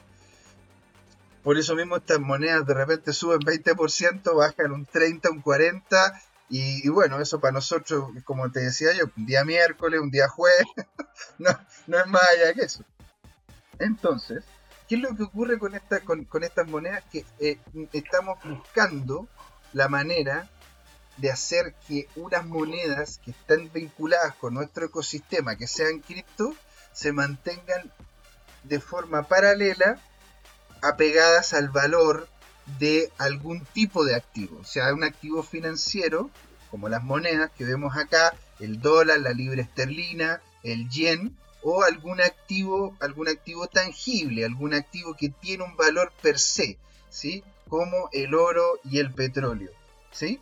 Por lo general son monedas las cuales las utilizamos para poder llegar a un puerto seguro mientras existe una volatilidad muy grande y no sepamos hacia dónde puede ir el precio de la moneda, como lo que nos pasó con Bitcoin con el tema de China, con el tema, el tema de Elon, con, el tema, ¿no cierto?, de, otro, de, otras vinculaciones que podrían o no afectar el precio de una cierta moneda. Entonces, en esos momentos de tribulación, mejor, mira, voy a colocarla en esta estable vinculada al dólar o en esta estable vinculada al oro o al petróleo para poderme resguardar de esos movimientos tan alocados que tienen este tipo de activos. Lo bueno que tiene este tipo de monedas es que pueden generar, dada su estabilidad, la posibilidad de funcionar como monedas de intercambio de pago y entregarle, a su vez, su valor correspondiente a la moneda fiat que está vinculada con esa estable. Por eso, yo puedo saber cuánto es el valor del Bitcoin en un exchange en relación al dólar. ¿Por qué? Porque tenemos estables las cuales nos permiten hacer las paridades correspondientes y dar cuenta de cuánto es el valor del Bitcoin en esta estable en particular, en el dólar, en el yen, en la libra esterlina. Entonces nos permiten tres cosas. El pago de ciertos servicios o productos, dado de que es una moneda estable que puedes tú, y vamos a ver a futuro cuál es, puedes tú intercambiarla por la moneda como tal, nos permite también poder generar una, un parangón de valor en estas paridades de moneda con lo que, es esta, con lo que son las monedas cripto y por último hacer ser un resguardo, ¿sí? como un, un techito debajo de la lluvia, o sea, está lloviendo y estás ahí mojándote de repente encuentras un techito, un, un paradero de autobús y te metes ahí un poquito mientras el, mientras el chaparrón baja y después sigues caminando y haciendo lo que son las, las conversiones y las compras correspondientes. Aparte que sirve mucho si es que tú quieres hacer ingreso a una, a un exchange, poder tener tu paridad, tu paridad en tu moneda. Claramente si es el dólar sería el dólar, si es que es tu moneda en peso chileno, en peso mexicano, qué sé yo, y vincularla con esa moneda del dólar, la cual nosotros tenemos conciencia de cuánto es y permitirnos entrar de manera mucho más sencilla este ecosistema y permitirnos la compra y la venta de este tipo de activos. Después, una de las cositas chiquititas que coloqué al final, que es algo que de hecho nosotros conversamos en uno de estos programas, no sé si te acuerdas, ¿te acuerdas Jorge el tema de Mica? De que era una, una legislación en, en Europa porque en Estados Unidos todavía no han legislado nada, tienen intenciones, etcétera, etcétera. Pero Mica es algo mucho más tangible. Y uno de los tópicos, uno de los tópicos importantes dentro de la legislación Mica es justamente las estables. ¿Por qué? Porque los países son muy cuidadosos con sus propias monedas. Porque son la forma en la cual mantienen el orden económico tanto dentro de su país como en la paridad con otro tipo de moneda. Entonces, si es que hay terceros que no sean ellos ni sus bancos centrales que les permitan imprimir de forma, entre comillas, alocada, si es que ellos quisiesen, monedas pueden afectar, si es que este mercado sigue creciendo, hablábamos con Jorge reciente, de que este mercado ya va para el trillón y más, eh, si sigue creciendo este mercado, podría afectar las stablecoins literalmente a las monedas fiat. En vez de ser la moneda fiat la que maneja la stable, podría, si es que se, si es que realmente se abriera esto sin ningún tipo de regulación, la stable sería la que podría manejar la moneda fiat. Por eso hay que tomar en cuenta la, la cantidad de niveles de seguridad que le colocan a los diferentes billetes, a las monedas, los tipos de materiales que utilizan. Si uno agarra, si uno toma un billete, estos papelitos de colores, y uno los ve a contraluz, tienen un sello de agua, tienen una cinta que es, que es holográfica, o están hechos de plástico, o la otra vez que hablábamos, ¿no es cierto?, de, del papel moneda venezolano, que es fantástico para el muro. fantástico para empapelar un muro.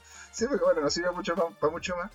Entonces, el, el tema del, de lo que tiene como valor intrínseco es la moneda para evitar su copia, literalmente se fuma cuando tenemos estas instituciones que pueden crear estas monedas solamente apretando un botón como, como criptoactivo. ¿sí? Ahora, no todas es simplemente llegar y apretar un botón, porque si no, literalmente no serían monedas de curso las cuales el, el mercado o nosotros mismos podríamos llegar. Profesor, antes de seguir, una pregunta básica. Supongamos que una de estas compañías recibe un millón de dólares en, moneda fiat, moneda fiduciaria, y con ellos emiten el equivalente en monedas digitales. ¿Qué pasa cuando, por ejemplo, en este caso el dólar sufre una pérdida importante en su valoración? Es muy buena pregunta. Lo que hacen es, es que hay diferentes formas en las cuales se han generado estas estables. A ver. ¿sí?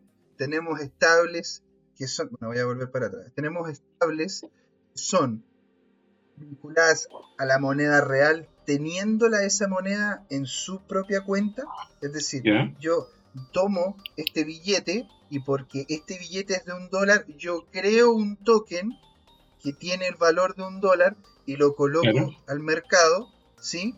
Y hay otras las cuales lo hacen a través de contratos inteligentes que crean deuda en una moneda que sería el Ether para generar en base a esa deuda una relación con el dólar que se tiene. Ahora, para eso, algunas utilizan oráculos, que son los oráculos, son conexiones a lo que es el valor de esa moneda o cuánto es lo que se ha producido de esa moneda para poder ir autorregulándola o, en su defecto, para poder hacer esa regulación, hacen compras o ventas de la moneda estable que quieren manejar de tal manera de que se mantenga uno a uno con el dólar. Es decir, van quemando tokens o van creando tokens dependiendo de la necesidad que se tenga en ese momento para poder generar esa paridad uno a uno con el dólar.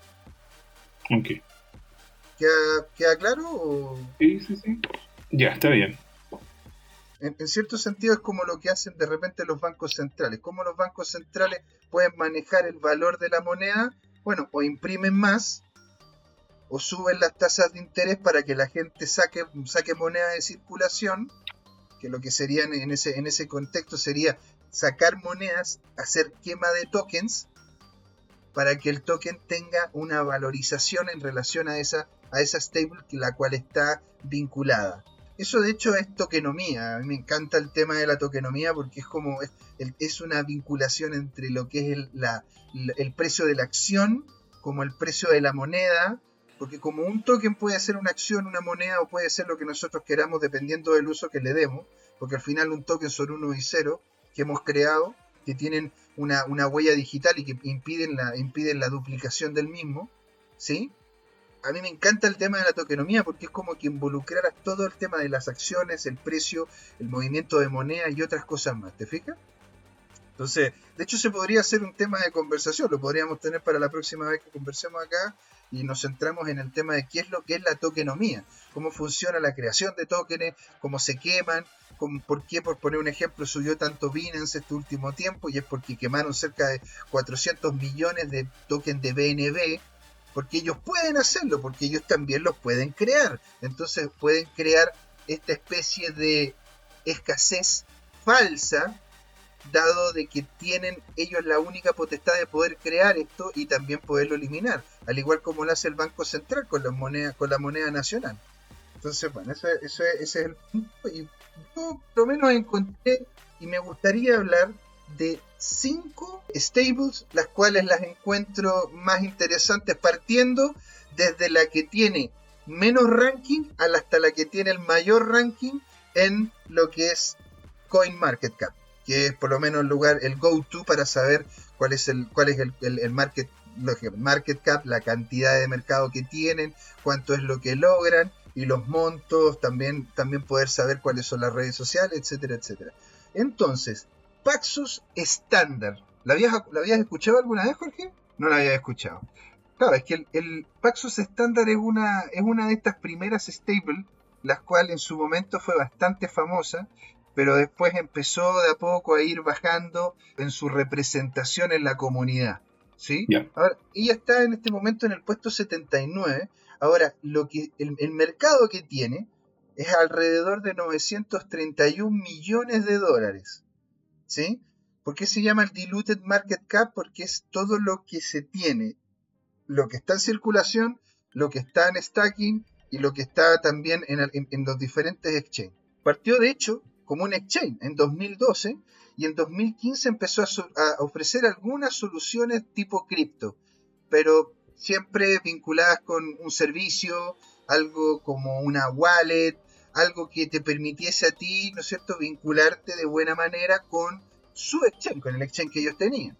En 2018, dado de que no existían, bueno, existía ya, pero no era tan, no era tan prominente lo que, era, lo que eran las stables, Pax creó literalmente una stable. Al igual que el USDC, que es el que vamos a ver a futuro, tiene de hecho auditorías regulares. Ellos tienen un stock de billetes, literal, al igual como nosotros en algún momento estuvimos hablando de que la reina, ¿no es cierto?, tenía estos pasillos de oro, entonces se, los mostraba y tenía contadores y gente que le veía, ¿no es cierto?, que tenía los pasillos de oro. Ellos tienen una cuenta, tienen un lugar donde lo tienen con todo ese dólar, en un sitio.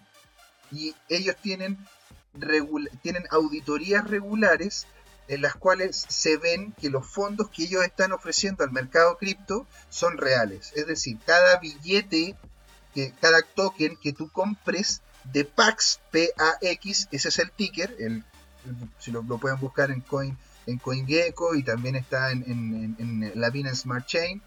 El, ustedes si compran un PAX, eso, si es que ustedes van a la página de PAX, pueden conseguir literalmente un dólar si es un PAX por un dólar. Eh, por lo general, bueno, dado el market cap que tiene y la importancia que tiene dentro de la industria, está por lo general dentro del top 50 de, lo que son las monedas de nuestra industria. Es una de las 5 top, top estables del mercado, por eso la coloqué de, de las 5 para arriba, de las 5 para abajo. Y tiene un swap en la misma página, la cual le permiten hacer intercambios y retiro de monedas en USDC. O sea, uno puede entrar literalmente a la página de Paxos y uno puede colocar ahí su Pax, le colocas, porque ellos tienen un KYC, tienen un SAML.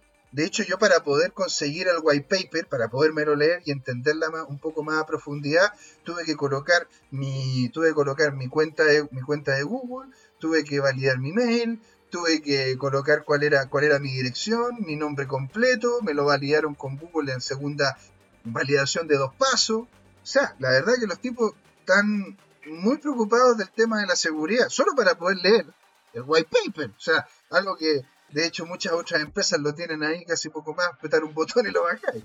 Ellos tienen este tipo de token, que es el R, lo tienen en relación al RC20, lo cual es, es bastante bueno. ¿Por qué es bastante bueno que tengan el token RC20? Porque te permite a ti poder usarlo para el stacking, para el tema DeFi, para la gran mayoría de los exchange, lo puedes comprar y vender en Uniswap porque como está en la red de Ethereum, todo lo que puedes llegar y comprarlo sin ningún tipo de problema, dado de que está en una red completamente descentralizada.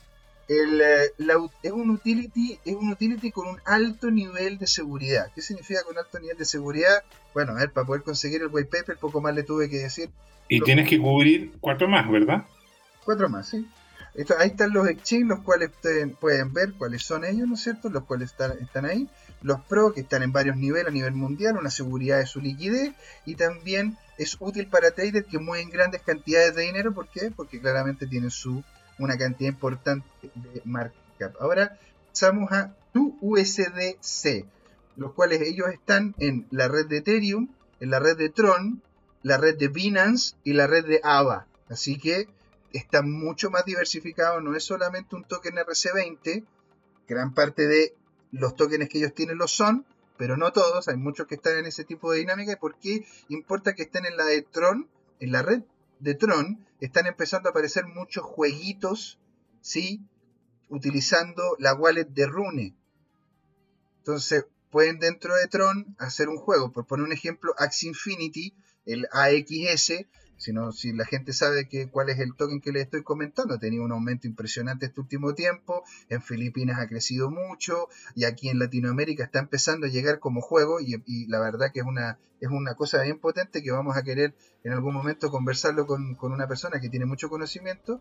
Este True SDC ya está en el puesto 66, vamos subiendo.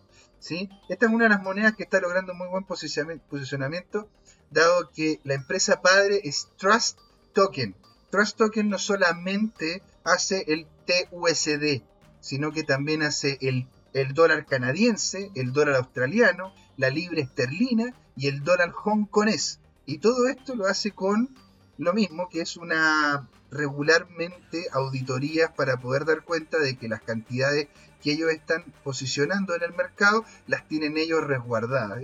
Ellos, al igual que la primera, al igual que la número 5, es una relación uno a uno en lo que son los tokens que ellos han posicionado. ¿Sí? Como comentó ahí en la tercera línea. Tienen completa apertura de cuántas son las reservas que tienen y tienen también relaciones, que esto es diferente a la gran mayoría de los otros que vamos a ver, tiene una relación muy muy cercana con bancos que le generan también sus propios tipos de auditoría. Una cosa es tener agencias auditoras y otra cosa es que vengan bancos y te auditen que tú tienes esa cantidad de dinero. Como capitalización de mercado está por lo, general dentro de las primeras 50 a nivel mundial, no solo, y bueno, es un token, como te comentaba, un RC20 con todos los beneficios que anteriormente estábamos comentando, pero esta ya es incluso más centralizada que la anterior. Esta es más centralizada.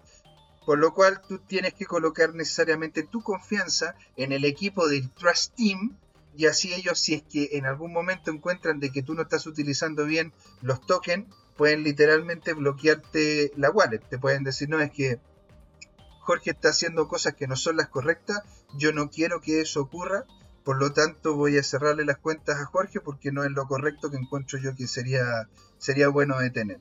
¿Te das cuenta? Entonces ahí hay ese, ese problema, porque en realidad hay un dicho muy potente en la comunidad blockchain que dice, don't trust, verify. No confíes, verifica. Y lo que ocurre es que aquí estás confiando en este tipo de personas. Estás confiando en el equipo de team. También, bueno, tiene un KYC y un SAML. ¿Qué es el SAML? Es un lenguaje marcado para confirmación de seguridad. Es un estándar abierto que define el esquema XML, que es un intercambio de datos de autentificación y autorización. Usualmente interviene en un intercambio de un proveedor de identidad con un proveedor de un servicio. ¿sí? La siguiente, a mí me llamó personalmente la atención, que es una de las que yo más utilizo en este momento, es la de DAI, la de MakerDAO. ¿Tú has, ¿Tú has utilizado algún momento DAI, Jorge? No, no la he utilizado. Claro, el, DAI es una moneda estable que partió de estos chicos de Maker, ¿sí? porque MakerDAO tiene, tiene, la, tiene la moneda Maker y ahora crearon esta, la cual, esta es una de, personalmente la que encuentro más interesante. ¿Por qué la encuentro más interesante? Porque es la única que es realmente descentralizada. Ahora, la dinámica de esto es, es diferente a las otras. Las otras, si es que yo tengo un token de este celular, es porque yo tengo este celular en la mano y creo un token de este celular y esto lo meto a la red.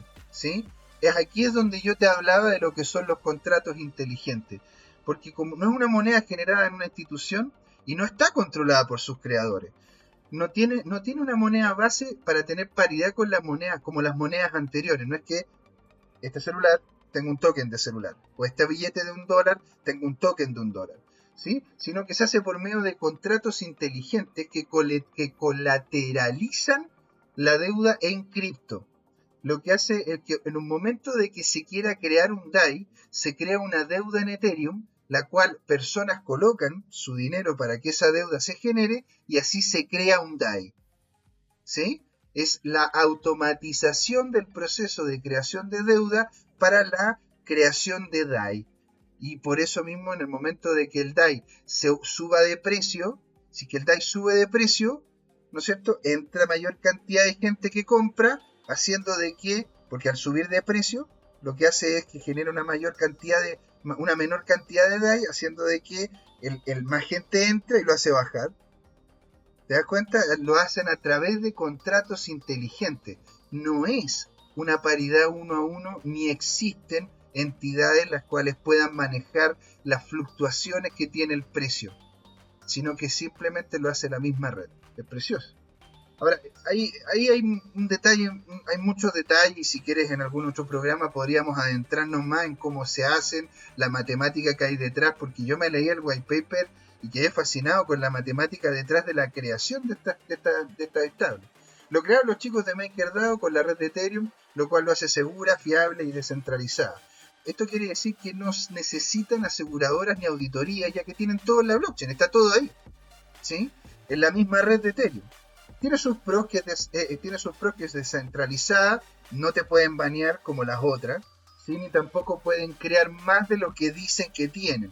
Y ese problema lo vamos a ver más adelante. El código es abierto, por lo que tú puedes ver totalmente cómo es que funciona y cómo es que se van a ir creando estos nuevos DAI dependiendo de la necesidad del mercado, que es lo que es lo que hablábamos, ¿te acuerdas la otra vez que decíamos que lo ideal de una moneda es que se cree en relación a las necesidades del mercado, no que se cree en relación a las necesidades que se tengan para poder pagar algo, sino que el mercado realmente la requiera y esa se crea. Esta es una cantidad importante, una cantidad importante de cheques, por lo cual es fácil de guardar, enviar, etcétera. Como está en la red de Ethereum, la podemos usar para stackear, para meter en, en DeFi, para poder incluso pagar productos y servicios. Ahora, pero tiene unos con.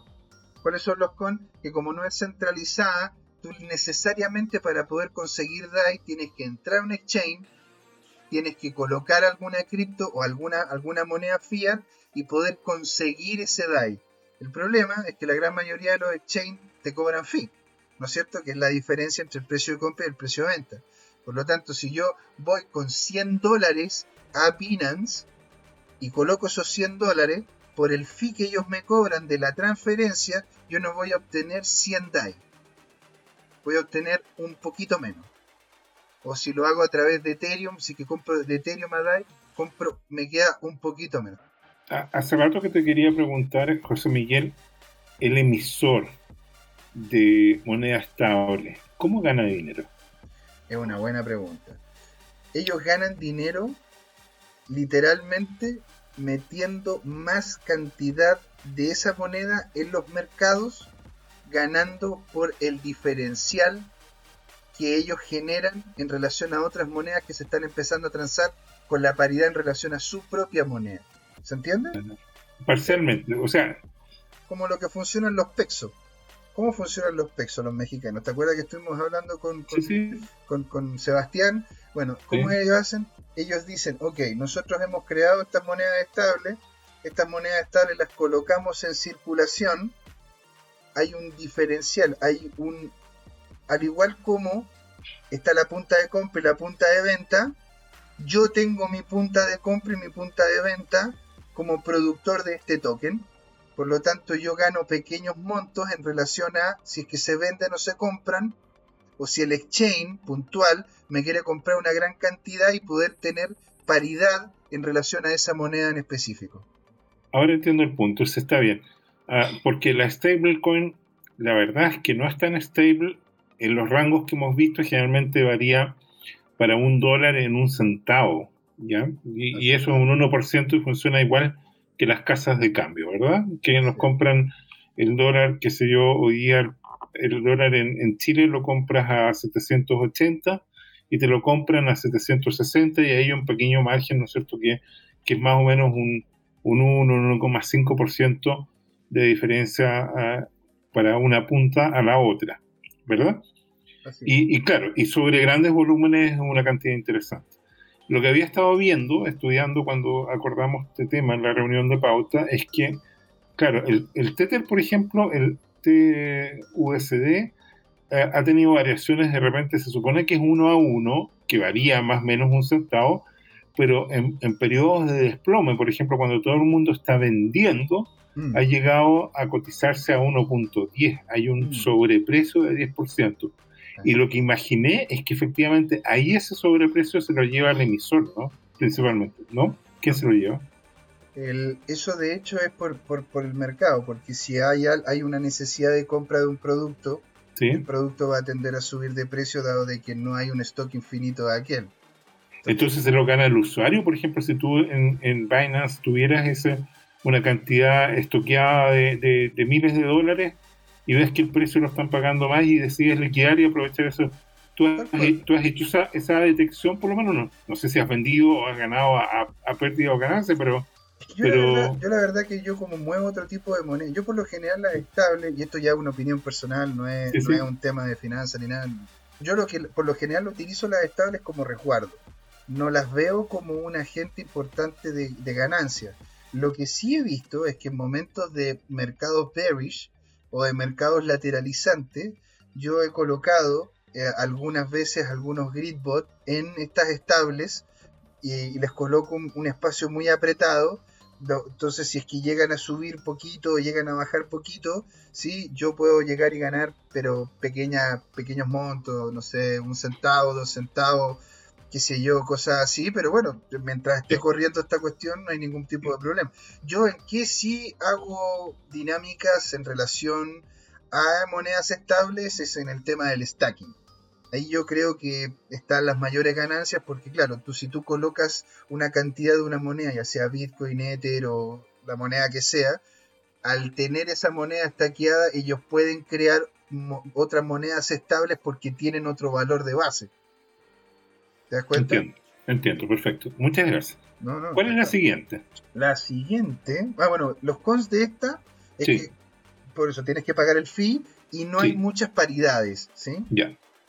Eh, después la segunda, que es una de las más conocidas, ¿sí? es USDC de Circle. Esta está en los top, en los top 30, ¿sí? ya dentro de lo que es el CoinMarketCap. Tiene, ya va por los 27.291 millones de dólares. Esta fue creada en 2018. Los miembros, los miembros fundadores son Coinbase y Circle. Ahora, Circle es una compañía holding blockchain que es soportada, que es supported, que es avalada, que es financiada por Goldman Sachs. Respaldada. Respaldada, exacto, muchas gracias. Que es respaldada por Goldman Sachs.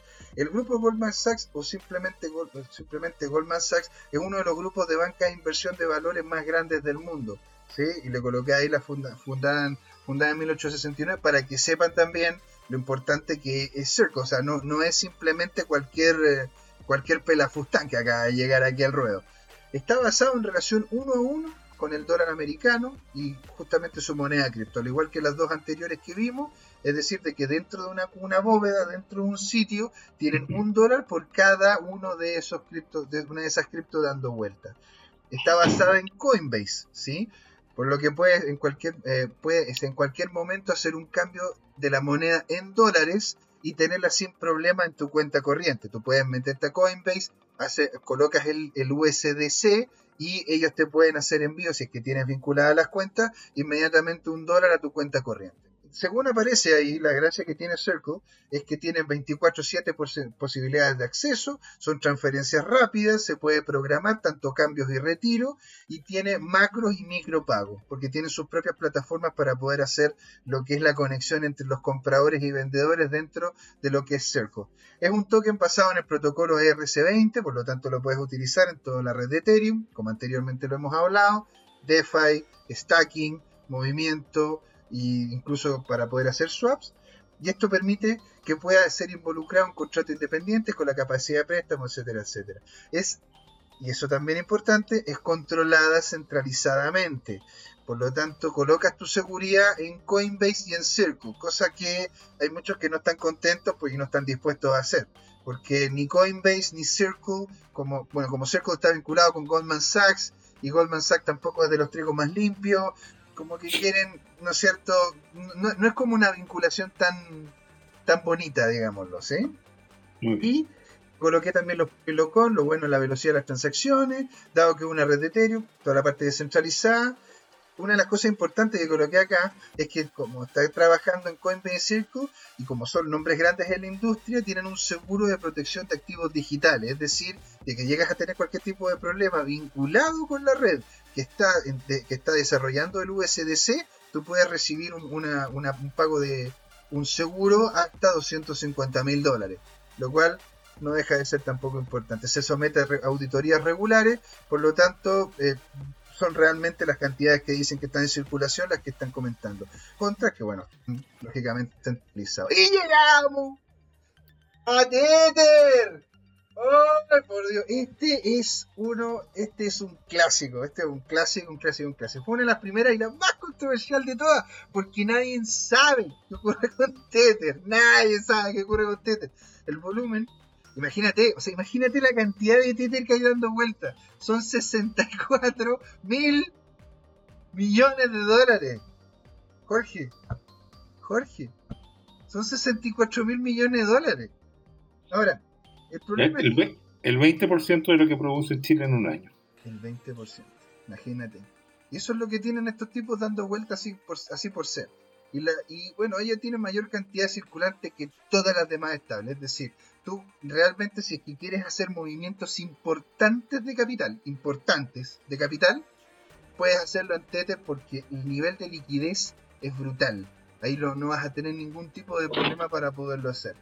Es una de las más fáciles de usar por los exchange porque es una de las más antiguas, todos lo conocen. Aunque ha estado rodeada de controversia, pues señor no solamente por lo último que se ha vivido, por el tema que, se está, que está pasando en Estados Unidos, sino que no hay un lugar donde exista Tether, literal. No es una empresa, no es un, no es un lugar, no hay una oficina de Tether.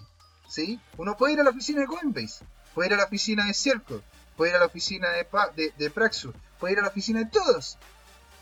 ¿sí? Hasta la de MakerDAO puede ir a una oficina. Pero la de Tether no, no existe, no hay. Y de hecho hay un artículo en 2019, porque de hecho intenté como eh, escudriñar un poco cuáles son las historias, donde en 2019 ya empezaron los problemas diciendo que solamente el 74% del volumen de monedas en circulación de Tether realmente estaban basadas, estaban, tenían su, su precio en dólares, estaban ahí encima, contante y sonante. el 74%, es decir, esto puede realmente ser una shitcoin.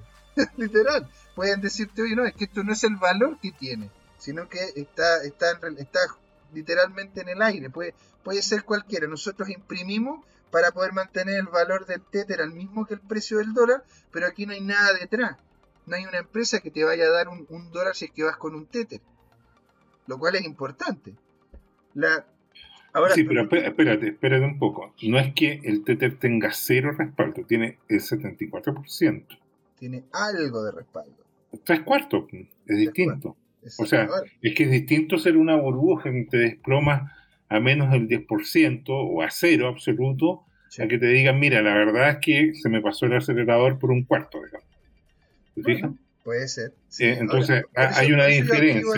por eso yo activo el DAI, porque el DAI, el DAI se crea en relación a deuda. Está bien. Es completamente descentralizado. Sí. Porque Ahora, digamos, digamos que eh, los organismos reguladores en Estados Unidos auditaron a Tether y le generaron una multa de como 900 millones de dólares. Después fueron a juicio y al final negociaron en algo así como 20 millones de dólares. Lo cual, claro, si hubiera sido una cosa criminal y todo el cuento, hubiera dicho, mira, la verdad es que vamos a pagar cientos de millones de dólares y eh, entonces de alguna manera eso te da una idea que los tipos probablemente juegan con el riesgo, se pillan los dedos en alguna puerta por, por, por jugar muy rápido, pero tampoco es que sea una estafa criminal o una burbuja de, desorbitada, digamos. ¿no? no, no, no, para nada. Ahora, por, por eso, por eso es importante, bueno, dar cuenta de, de, que no es, posible, ¿sí? De que no todo el 100% del capital esté justamente vinculado, ¿sí? Muy bien. Después, eh, bueno, después, ¿cómo se llama? Es una de las que lleva más tiempo presente y migraron desde la capa Omni ¿sí? a la, capa de Ether, por lo tanto es un token RC20 eh, que facilita gran parte de los movimientos. La mayoría, la gran mayoría de los Tether ahora, ahora están empezando a tener un KYC y un SAML para hacer las compras. Y hay una cantidad de dinero, hay una cantidad para liquidez que es ridícula. Así que si quieren hacer movimientos grandes, esta es la moneda. Les ocupan. Cuéntenos, Veamos quiénes, quiénes, son los que están, quiénes son los que están haciendo este tipo de movimientos. Y eso sería todo, señor. ¿Qué le parece? No, espérate, yo, muy bien. Eh, así como tú hiciste tus tareas, yo también hice mis tareas. Yo quiero aportar algunas cosas respecto a lo que tú acabas de presentar.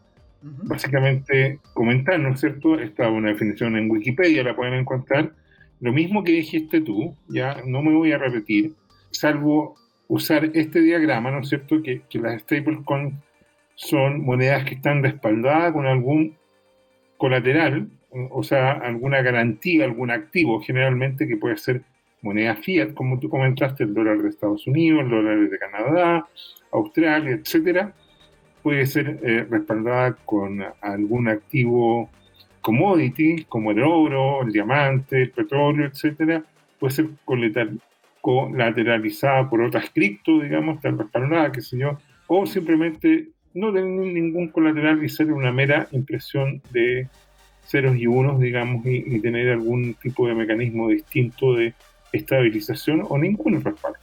Aportar algo parecido a lo que tú colocaste, eh, esto es un diagrama que me encontré, probablemente es un poquito más antiguo que tú mostraste, a mí me llamó la atención una sola cosa. Y es lo siguiente. Fíjate la capitalización de mercado, por lo menos para el orden. El más importante, que está del orden de 60 billones de dólares, es Tether, de todas maneras, del cual se ha dicho que ha servido para inflar el precio del Bitcoin porque habían impresiones importantes de Tether, no se sabía con respaldo o no, y el precio del Bitcoin se, se disparaba en gran medida este temor, que, es un fruto, una forma de sembrar miedo, incertidumbre o duda, ¿no es cierto?, se ha ido desvirtuando en la medida que eh, cada vez los reguladores están más encima de estas compañías y de alguna manera el mercado ha crecido de manera más orgánica con otros actores. Por lo tanto, si alguno de ellos se pone como hacer trucos, los otros los pueden, eh, les pueden pillar los dedos en la puerta, digamos. ¿ah? Después viene USDC, ¿no es cierto? Que lo acabas de presentar tú.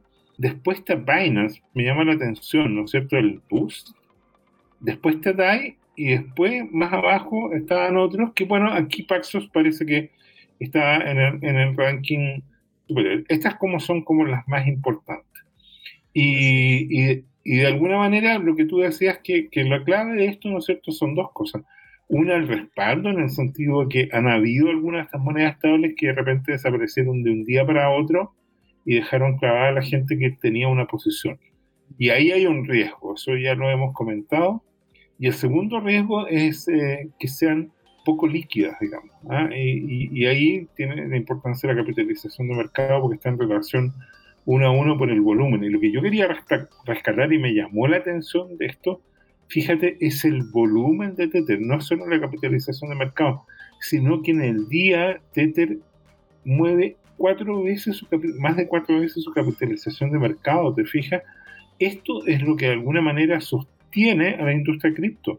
Y es que tú, de alguna manera, y eso te da una idea de, de lo que está funcionando. Lo otro, entonces, eso era respecto a los stablecoins. Y lo otro, relacionado con lo que acabas de decir, es el meme. el meme. el meme. Entonces, yo, yo, sé que es fome, aburrido comentar los chistes, pero, pero explícalo un poquito, a ver cómo lo entiendes. Tenemos a Ethereum y tenemos a... ¿Ese es DAI? DAI. Claro, porque en definitiva cuando tú holdeas, ¿no es cierto? El, el DAI, lo que haces tú es, entre comillas, quemar o mantener en stacking una cantidad de Ethereum, el cual tú no vas a poder devolver. Pues lo que ocurre es que, claro, ¿qué pasa si es que el Ethereum sube de precio? ¿Me entiendes? Entonces vas a tener DAI, que es una estable, que más encima está vinculada con una moneda que está eh, siendo inflada, pero, o sea, tiene un nivel, un nivel inflacionario que es ridículo. Entonces tú realmente quieres pasar esta ¿Realmente quieres pasar este dinero que posiblemente a futuro valga mucho más por el hecho de tener esta estable que está vinculada con una moneda que tampoco, tampoco, tampoco está tan segura en estos momentos? Entonces, como por ahí va, por ahí va, me imagino yo el meme. Sí, bueno, eh, yo lo que rescato de esto, bueno, cuando, uno estudia y entiende este cuento, eh, uno se ríe del chiste. Ahora, si uno mira y no, y no se ríe el chiste, eso es señal de que tiene que estudiar más. Esa es mi oh. conclusión. Este, este, podría llegar y ser el como, mira, yo creo que la, no es mejor entrevista de trabajo que mostrar memes. Tú llegas y llega, o sea, llega a la entrevista de trabajo y te mira, a ver, ¿qué, qué opináis de esta cuestión? Y le veis la cara. Si el, si el, si el tipo se ríe, es porque, ah, el hombre sabe. Muy bien. Si le mostráis un meme y, algo bueno, algo interesante, pero el tipo no se ríe es porque me imagino yo que no entiende, no entiende el chiste. Y al final tú querés trabajar con gente que entienda estos chistes, pombo. Así que es un excelente momento para ir cerrando. ¿Usted tiene alguna cosa que comentar, don Jorge? ¿Algo para ir ya? No, muy interesante la verdad. Eh, era bueno saber lo de stablecoins. Es, es, es bueno de alguna manera tener claro que el nivel de respaldo que hay, solo, agregar que Bitfinex es probablemente eh, el exchange más grande que hay en cantidad de transacciones y volumen de transacciones. ¿ya? Entonces hay una relación con la moneda que ocupa también. Claro, a ver, le mandamos un saludo a Tomicro, que sigue ahí también presente. Muchas gracias por estar ahí y a todos los que nos van a ver, los que nos están viendo, ¿sí? Para poder justamente compartir esto. Aquí nos morimos de la risa, vemos memes, no, nos compartimos la desdicha en esos momentos donde el mapa está completamente rojo y nos alegramos cuando está completamente verde. Así que yo aquí personalmente me despido, muchas gracias por estar ahí. Y esto fue Crypto Time. ¿Por qué, Jorge? Fue hora de hablar de cripto. Un gusto. Chao. Chaito. Chao, chao. Hola amigas y amigos, antes de irnos les queríamos recordar que esta comunidad CryptoTime la hacemos todos. Así que siempre invitados a nuestros canales de difusión en Twitch, Twitter, YouTube, LinkedIn y Facebook. Búsquennos como CryptoTime, con I latina, así, latinos como nosotros. Los esperamos para intercambiar información, hacer nuevos amigos y conexiones en este hermoso mundo del blockchain y las tecnologías descentralizadas. Los invitamos a suscribirse para recibir información sobre nuevos episodios y les mandamos un gran saludo de acá, Jorge Gatica y José Miguel. Nos vemos.